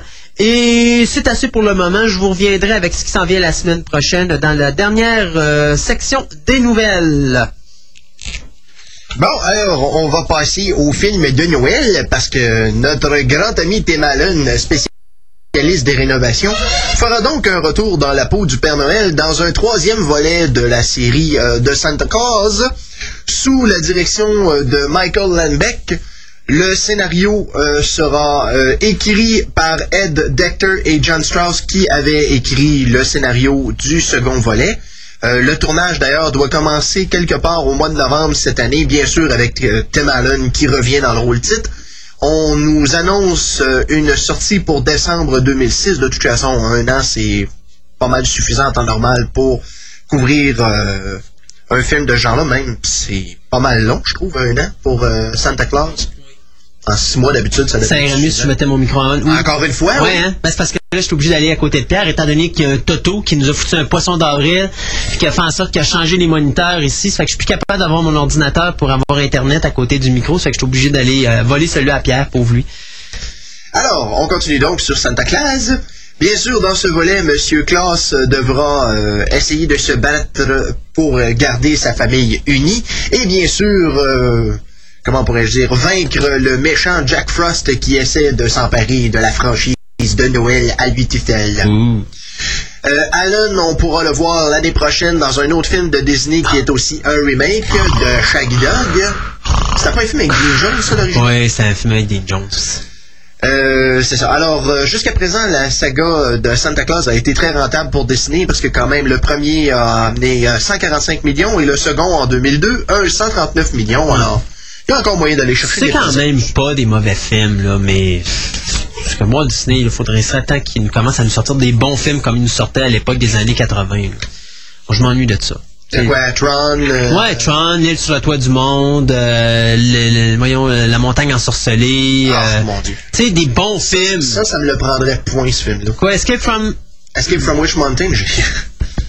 un classique.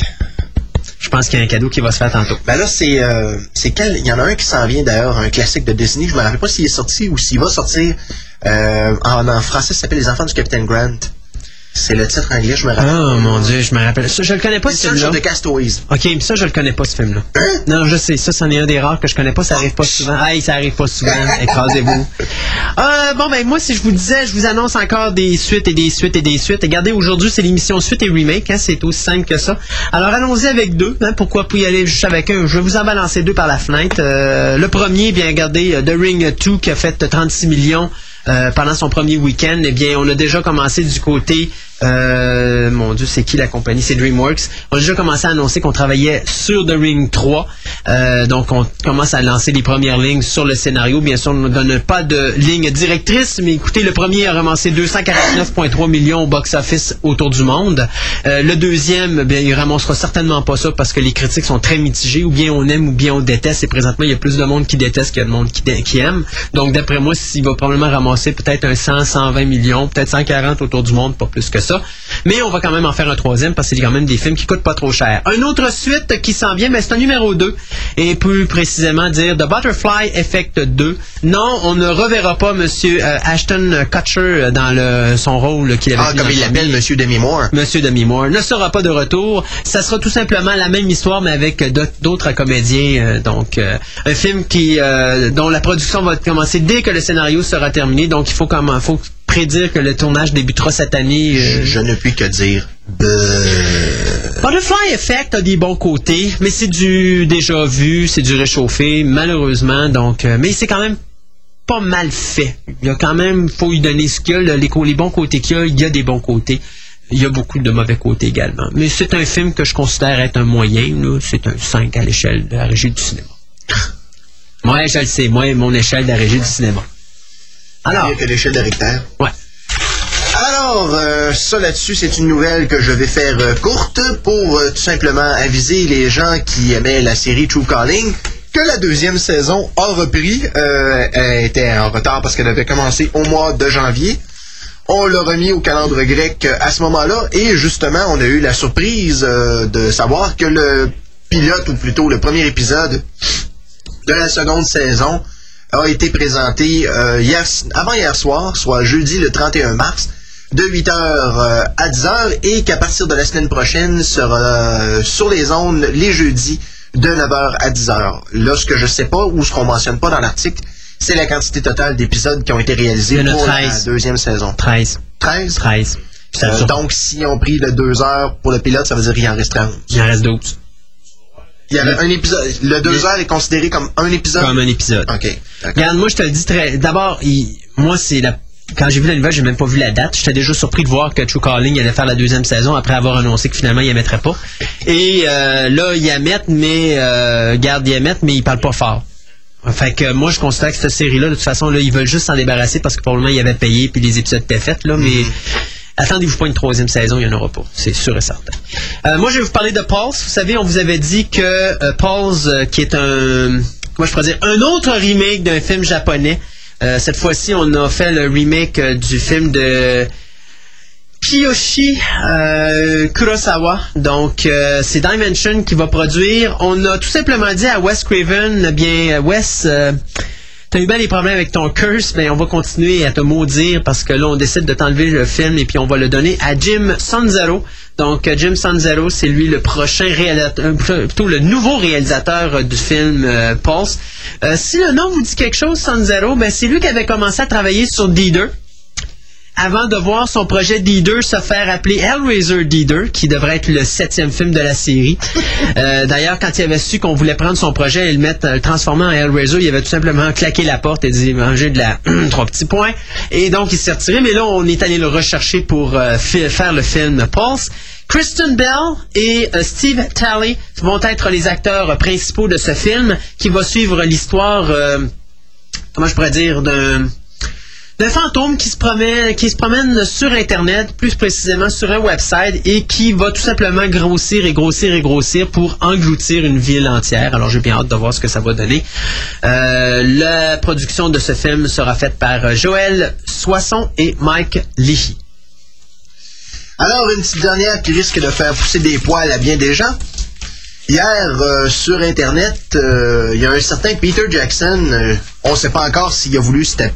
Oh, on la garde-tu, euh, celle-là, pour euh, notre table ronde, ou tu veux la mettre là tout de suite? Ben, on peut en parler tout de suite, puis au pire, les Oh. gens seront au courant, puis ils vont dire si c'est de la bullshit. Ah, ou oui, pas. Alors, euh, Peter Jackson a annoncé en grande pompe hier pendant un de ses euh, fameux euh, documentaires vidéo qu'il fait à tous les euh, deux, trois jours que finalement, le film qui est en train de nous préparer pour le mois de décembre ne sera pas un film seul, mais bien un premier volet d'une trilogie. Et oui, la production, pr- la production principale du film étant maintenant terminée, la photographie, on a décidé cette semaine d'annoncer que, étant donné que le budget de voyons, du film de, de Chronicles of Riddick, le troisième, serait maintenant tombé à l'eau, on a décidé de prendre cet argent chez Universal et de mettre ça de côté et de proposer à M. Jackson, aimeriez-vous faire deux autres films avec le fils de Kong? Et Peter Jackson de dire, mais oui, je suis intéressé, donnez-moi cinq minutes, je vous écris quelque chose. et bien sûr, dans le documentaire en question que j'ai écouté en tas de presse hier, on nous montre bien sûr des animatics, des dessins de production, des entrevues avec tous les acteurs, dont euh, Naomi Watts, Adrian Brody et euh, Jack Black qui bien sûr reviendraient dans celui-là. Et on nous annonce que Son of Kong sera entraîné par l'armée américaine pour être dompé en plein milieu de Berlin pour aller combattre les méchants nazis. Et bien sûr, tout ceci doit être crédible étant donné que l'information est sortie le 1er avril. Bien sûr. Disons que, en voyant le documentaire, je trouvais que c'était comme trop gros. Moi, je me bidonnais comme un cave.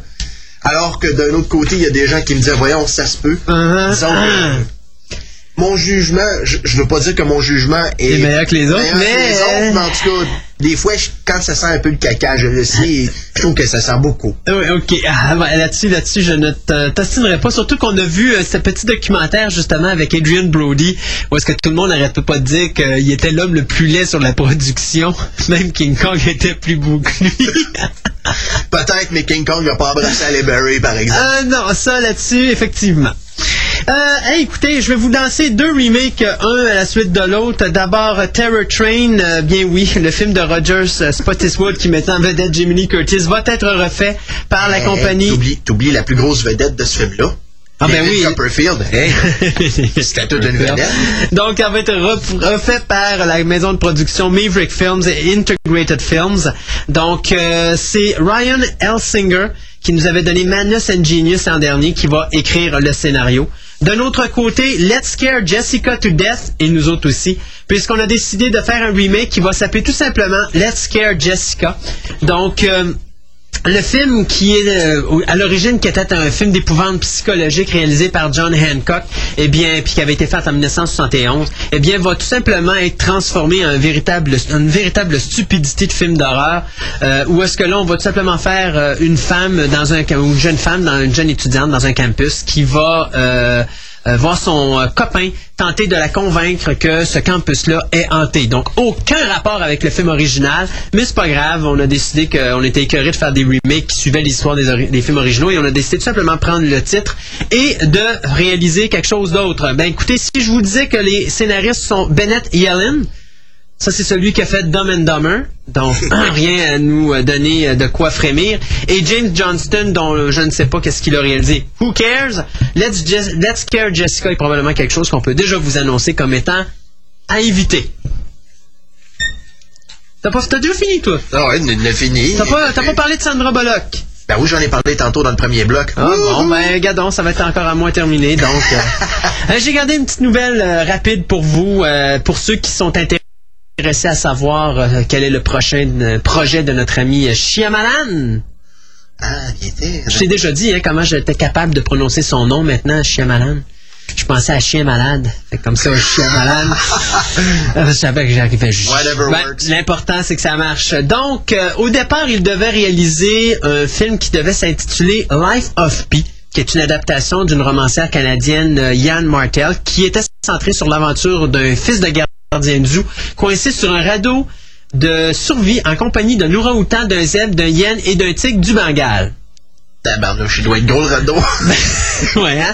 Ben là, Monsieur Shyamalan a comme décidé de changer d'idée, ce qui est pas une mauvaise chose. Et le réalisateur de The Village a décidé de se concentrer sur quelque chose qu'il connaît beaucoup, c'est-à-dire le thriller fantastique. Et donc, il va réaliser un projet qui va s'intituler Lady in the Water. Et donc, l'histoire se situe, euh, ben, bien sûr, c'est lui qui va écrire le scénario, et ça suit les pas d'un concierge d'un immeuble résidentiel qui découvre une, quoi, une nymphe, ça veut dire quoi, une sirène? En quelque sorte. C'est ça. Donc, une sirène dans la piscine du bâtiment. Qui va jouer le rôle de la sirène en question? Cathy Bates? Ben non, c'est nul autre que notre cher Bryce Dallas Howard, qu'on avait vu dans The Village. Ah. Et ça fait drôle parce que si vous vous rappelez, un des premiers films de Ron Howard était Splash, qui mettait en vedette, bien sûr, Daryl Hannah dans le rôle d'une sirène. D'ailleurs, c'est un de mes films favoris. Euh, on avait John Candy et Tom Hanks là-dedans. C'était totalement délirant. D'ailleurs, j'aimais bien la traduction française pour une des rares fois. T'as pas vu Splash? Oh, là, je suis plus capable. Hey, dites-moi que c'est l'ai quoi. vu, je l'ai vu. Merci, Pierre. Oh, merci. Là, au moins, là, je me sens. Parce que j'avais plus euh, Martin à côté de moi pour me dire qu'il avait vu ça, là. Hey, c'est à voir. Sérieux, c'est à voir. Bon. En plus, t'as le 20e anniversaire qui est sorti, là, avec la version Ouais, française et anglaise. hein, mais- oui, ok. Bon. Ah! Alors donc, euh, Bryce Dallas Howard va jouer bien sûr le rôle de la sirène et Paul Giamatti va lui, euh, quant à lui, va jouer euh, ou Ah! camper plutôt le personnage du Pig concierge. Vomit. Puis quoi? Pig Vomit. Ok, oui bon. T'as pas vu le, toi, t'as pas vu le film sur la vie d'Howard Stern, certain, hein? Private Parts, non, j'ai pas vu encore Private Parce Parts. que Paul Giamatti, il jouait là-dedans. OK. Donc, euh, c'est ça. Alors, le prochain film de Shyamalan, ben vous le savez maintenant, c'est Lady in the Water. Et on s'arrête pour un autre petit segment de musique euh, de Sky Captain and the World of Tomorrow. Et on vous revient après avec une belle entrevue d'une dizaine de minutes avec les gens de SFH. On y va, Pierre!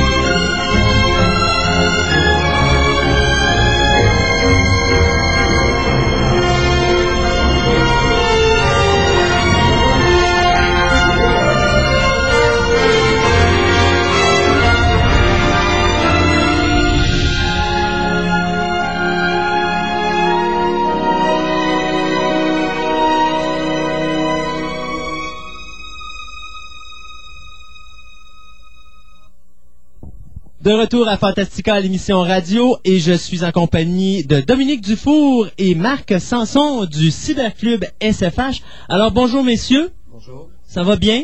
Oui, ça irait mieux peut-être si on parlait plus proche du micro. Alors, hey, euh, bon, Dominique, nous, on se connaît depuis euh, plusieurs années. J'ai euh, eu la chance d'assister à la création de SFH, mais pour les gens qui connaissent pas, qu'est-ce que SFH Peux-tu nous glisser un petit peu un mot sur l'organisation ou l'organisme comme tel? SFH est une ressuscitation, si on peut dire, du club Astriex 03, qui est un club de science-fiction dans les années 88-92 à peu près, dans la région de Québec. Euh, il y avait un noyau dur de modélistes à l'intérieur de ce club-là, qui étaient les fondateurs, et puis d'autres se sont greffés plus, plus tard. Ça a été plus ou moins abandonné euh, pendant quelques années. On s'est associé à la Fine Échelle, qui est un club de maquettisme général dans la région de Québec encore. Et bon an, bon an, vers 2002-2003, on a décidé de recréer plutôt euh, une branche uniquement modéliste science-fiction qu'on a rebaptisée Cyberclub SFH. Et euh, à ce moment-là, comment fonctionne le cyberclub? Est-ce que c'est un, c'est un club où est-ce qu'il y a de l'information qui est envoyée? Est-ce que c'est un club où c'est une façon pour les gens de communiquer entre eux? Comment est-ce que ça fonctionne? C'est plus un club pour échanger entre nous autres. Vu qu'on est sur Internet, qu'on n'a pas de local pour se réunir, euh, on montre ce qu'on qu'on crée, nos modèles sur Internet par des photos, etc. Il y a des petits articles pour euh, parler de technique.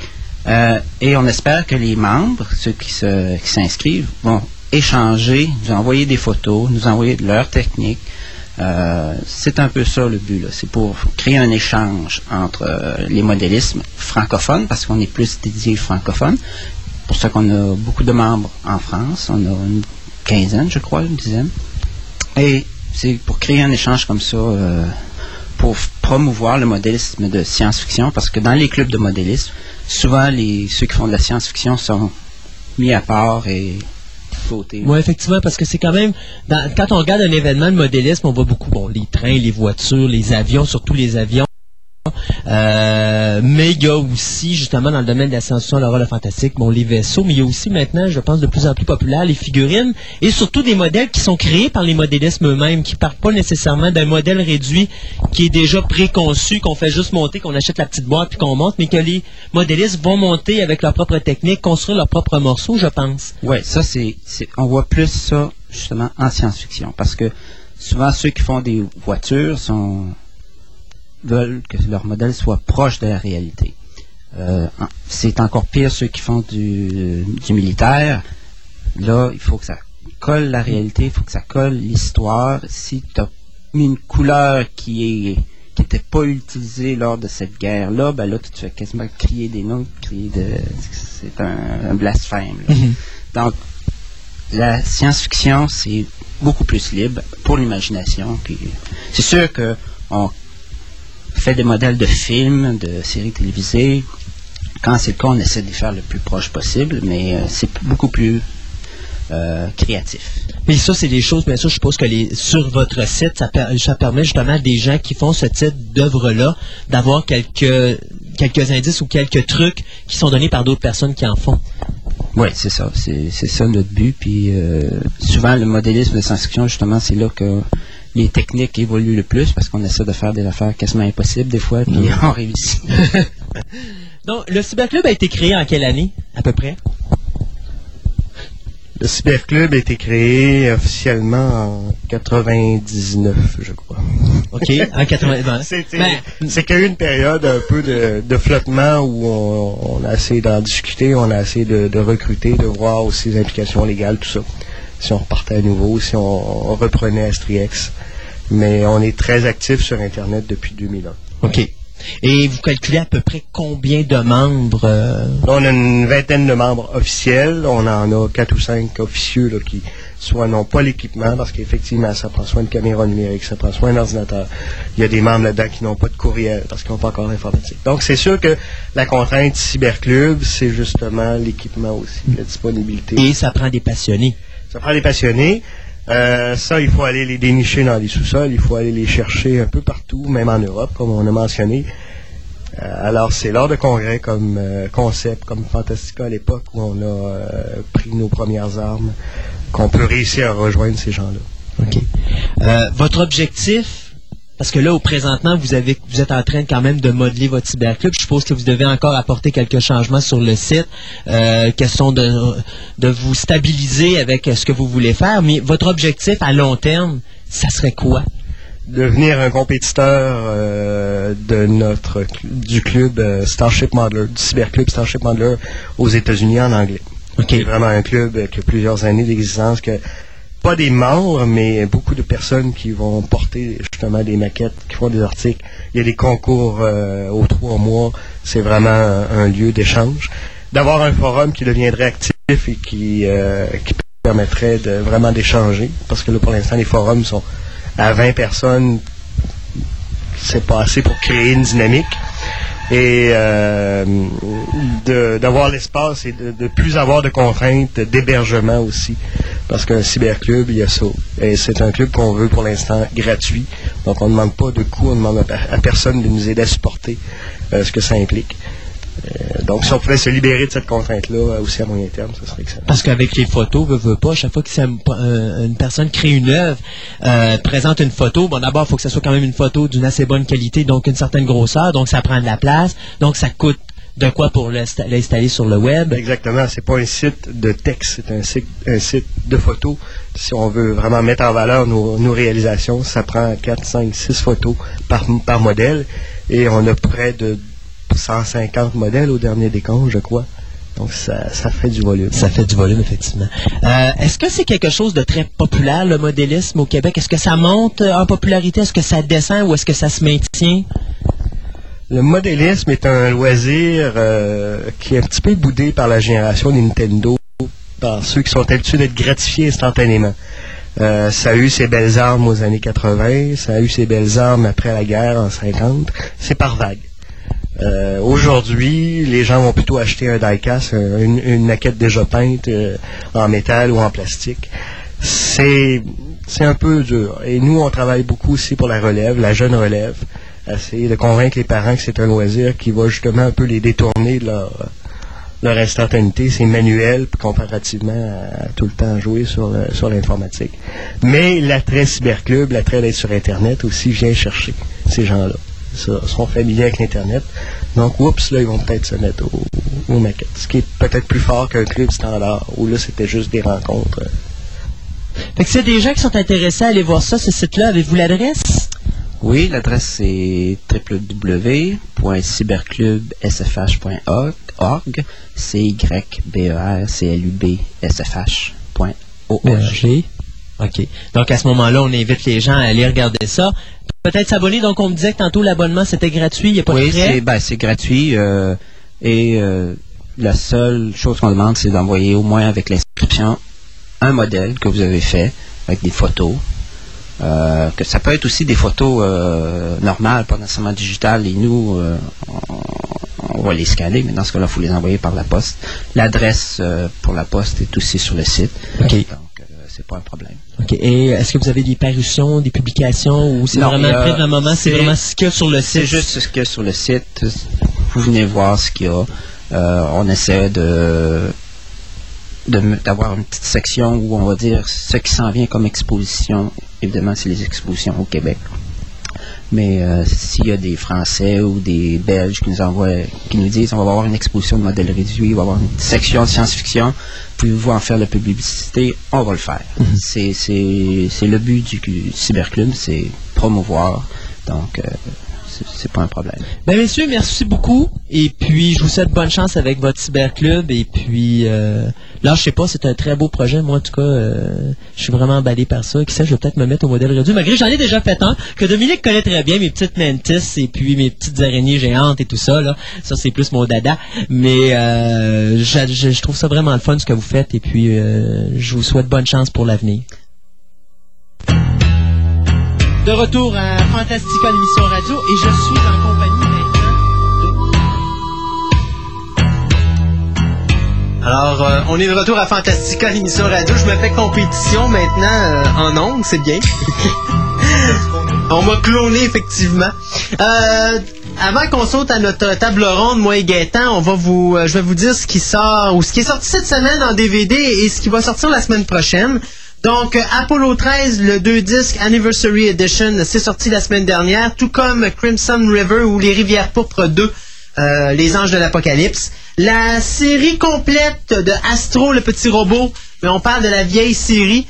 Donc, ça, c'est sorti également la semaine dernière, tout comme la série complète de The Long Gunman, euh, qu'on peut trouver, euh, je pense, c'est Future Shop à quoi, 35 pièces 35,99. oui. Saison 2, le de- The Definitive Edition de The Twilight Zone également, qui est sorti la semaine dernière. Oui, c'est à peu près ça. The Win in the Willows, euh, petite affaire tournée par euh, Frank Oz, euh, produite par Art and Entertainment, c'est sorti également.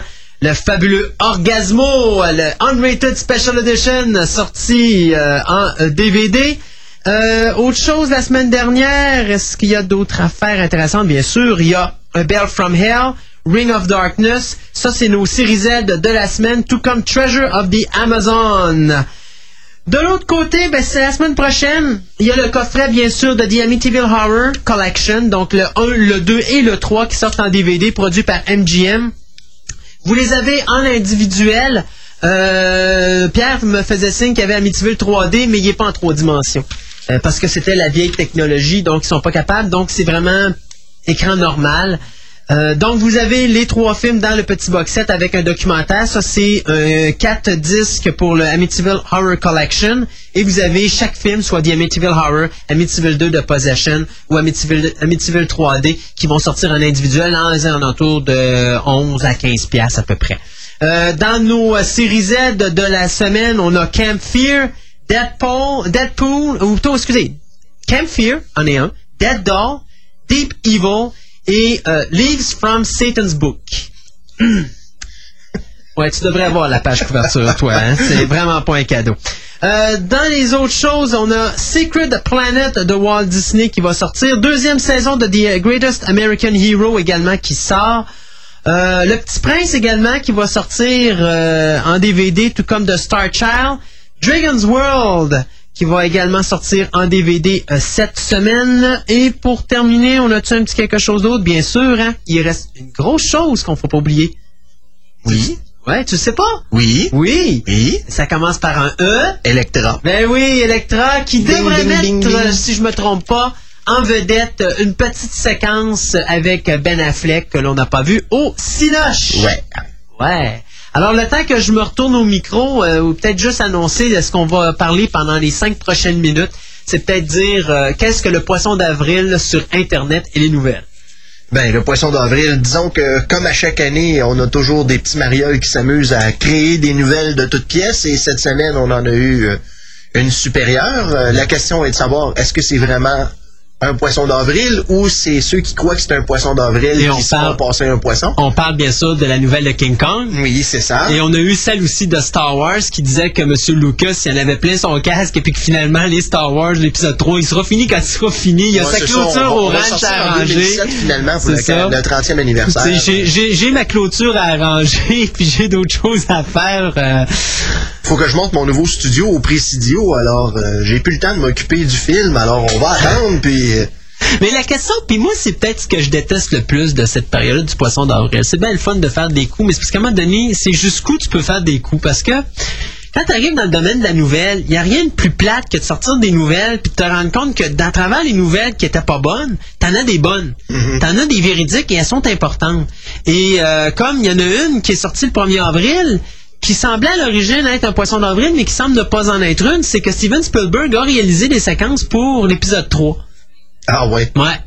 Sauf que ça se peut qu'on les voit pas parce que Lucas, lui, au montage, il rechange toutes ses affaires. Donc, ça se peut qu'on les voit pas, ces séquences-là. C'est pas Mais grave. Lucas va tout prendre les scènes que fait Spielberg, puis il va dire, tiens, on va en faire une super take. Euh, ah, fait que c'est ça. Alors, euh, moi, j'ai de la misère avec l'Halloween et puis, ben pas l'Halloween, mais avec la, la- le poisson d'avril et avec les nouvelles parce que des fois, ça, on, on voit des affaires qui sont complètement loufoques. Mais celle de, celle de Star Wars, moi, celle-là, je l'ai trouvée bonne. Jusqu'à bien sûr que tu m'amènes le Son of Kong avec euh, notre ami euh, Peter Jackson. Mais ça, ça serait typique de Peter Jackson de faire un coup là, du poisson d'avril avec une nouvelle comme ça. Je te dirais que le poisson d'avril, c'est de regarder Peter Jackson et son look actuel, de faire, mon Dieu Seigneur, il a pas rien que fondu. Ah, c'est vrai, il a perdu du poids, hein? Tabarnouche. Il en a quasiment l'air malade. Ouais.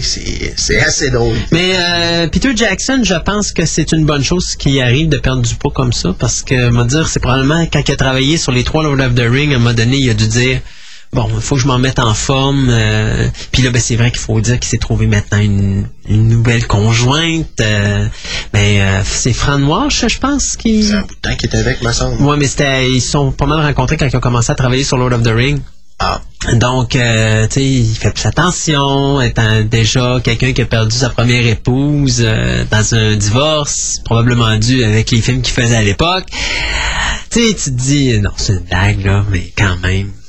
On peut pas dire Ouais, que ses premiers films. que Meet the Feeble, serait autobiographique? Je vais peut-être pas dire ça, mais on peut-tu s'entendre que la qualité du film était vraiment ordinaire, à part son, son brain dead, là. euh, il- ouais, je sais pas, là, c'est vrai que Bad Taste, euh, j'ai juste vu la bande annonce, ça me tente mais vraiment pas de voir ce film-là. bon, après tout, on s'est bien tapé les Street Trash puis un paquet d'autres Oui, mais Street Trash, c'est Street Trash. Et l'intérêt de Street Trash, c'est la Steadicam. 80. Ok. Tu sais, c'est quand même le premier film et le seul film au niveau cinéma qui a été entièrement filmé en Steadicam. Toutes les séquences étaient montées sur des Steadicam. Et si on se rappelle, le réalisateur, je me rappelle pas son nom, mais le gars qui avait fait ça, d'ailleurs, est devenu... C'est lui qui a la compagnie de Steadicam à, à- à Hollywood maintenant. C'est lui qui loue les Steadicam sur les productions cinématographiques. Et sa première Steadicam était montée sur sa motocyclette parce que c'était un fan de moto. Mais tu devrais voir, toi, la moto. Là. Tu sais, c'est comme les motos qu'on a aujourd'hui. Là, t'es penché par en avant avec un vent aérodynamique. Là. Ah, c'était épouvantable. Puis là, tu te disais dans les poursuites, il courait en arrière du monde avec sa moto, puis sa caméra accrochée après la, la, la motocyclette et la steadicam. Là. C'était complètement... Mais c'était ça, le charme de Street Trash, parce qu'au niveau histoire, c'est zéro, ça n'a pas de bon sens. Je m'en rappelle pas. Tu t'en rappelles pas? Vraiment trop longtemps. Tu te rappelles pas du gars qui fond puis qui rentre dans le bol de toilette, puis Oui, finalement, c'est- la séquence, c'était même le poster du film. Ah oui. mais il, il s'auto-flush, comme on dit. ça, ça puis de stuff, je te dirais, c'est des films qui sont tellement loin derrière moi que Ah, je oui, n'en garde de point de souvenirs. et C'est peut-être mieux comme ça, finalement. Qui était fait par euh, un certain Cohen, si je me trompe pas, qui nous avait donné... ouais, qui avait- nous avait donné Q, euh, Ah oui. The Winged Serpent, je pense que ça s'appelait. Épouvante sur New York. Oh mon dieu. Quel Ah! classique. Oh mon. Bon, écoutez, euh, si on arrêtait l'émission là-dessus avant de sombrer dans le délire complet, j'ai décidé de finir l'émission avec une belle chanson. La seule chanson du film The Sky Captain and the World of Tomorrow. Euh, une chanson qui a été bien sûr euh, fait, euh, un genre d'hommage à Somewhere Over, ben pas Somewhere, mais plutôt à The Wizard of Oz, qui avait été chanté par euh, Judy Garden dans The Wizard of Oz, des séquences d'ailleurs qu'on voit dans le film. Alors, Somewhere Over the Rainbow, c'est ce qu'on vous fait écouter. Nous, bien, on vous dit bye bye. Hey, salut les gars. À la semaine prochaine. Ouais, bonne semaine. Faites attention à vous. Vous aussi, les auditeurs, et puis vous nous revenez en forme samedi prochain pour une autre émission de Fantastica, l'émission radio.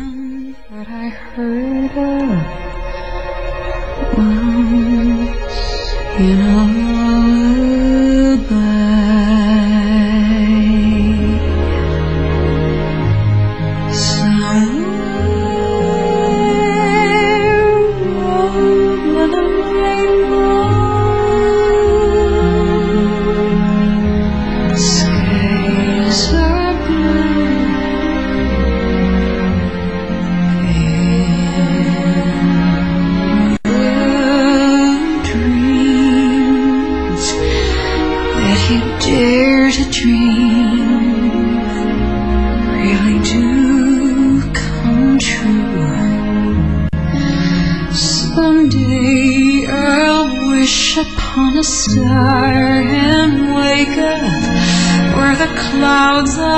hurry home.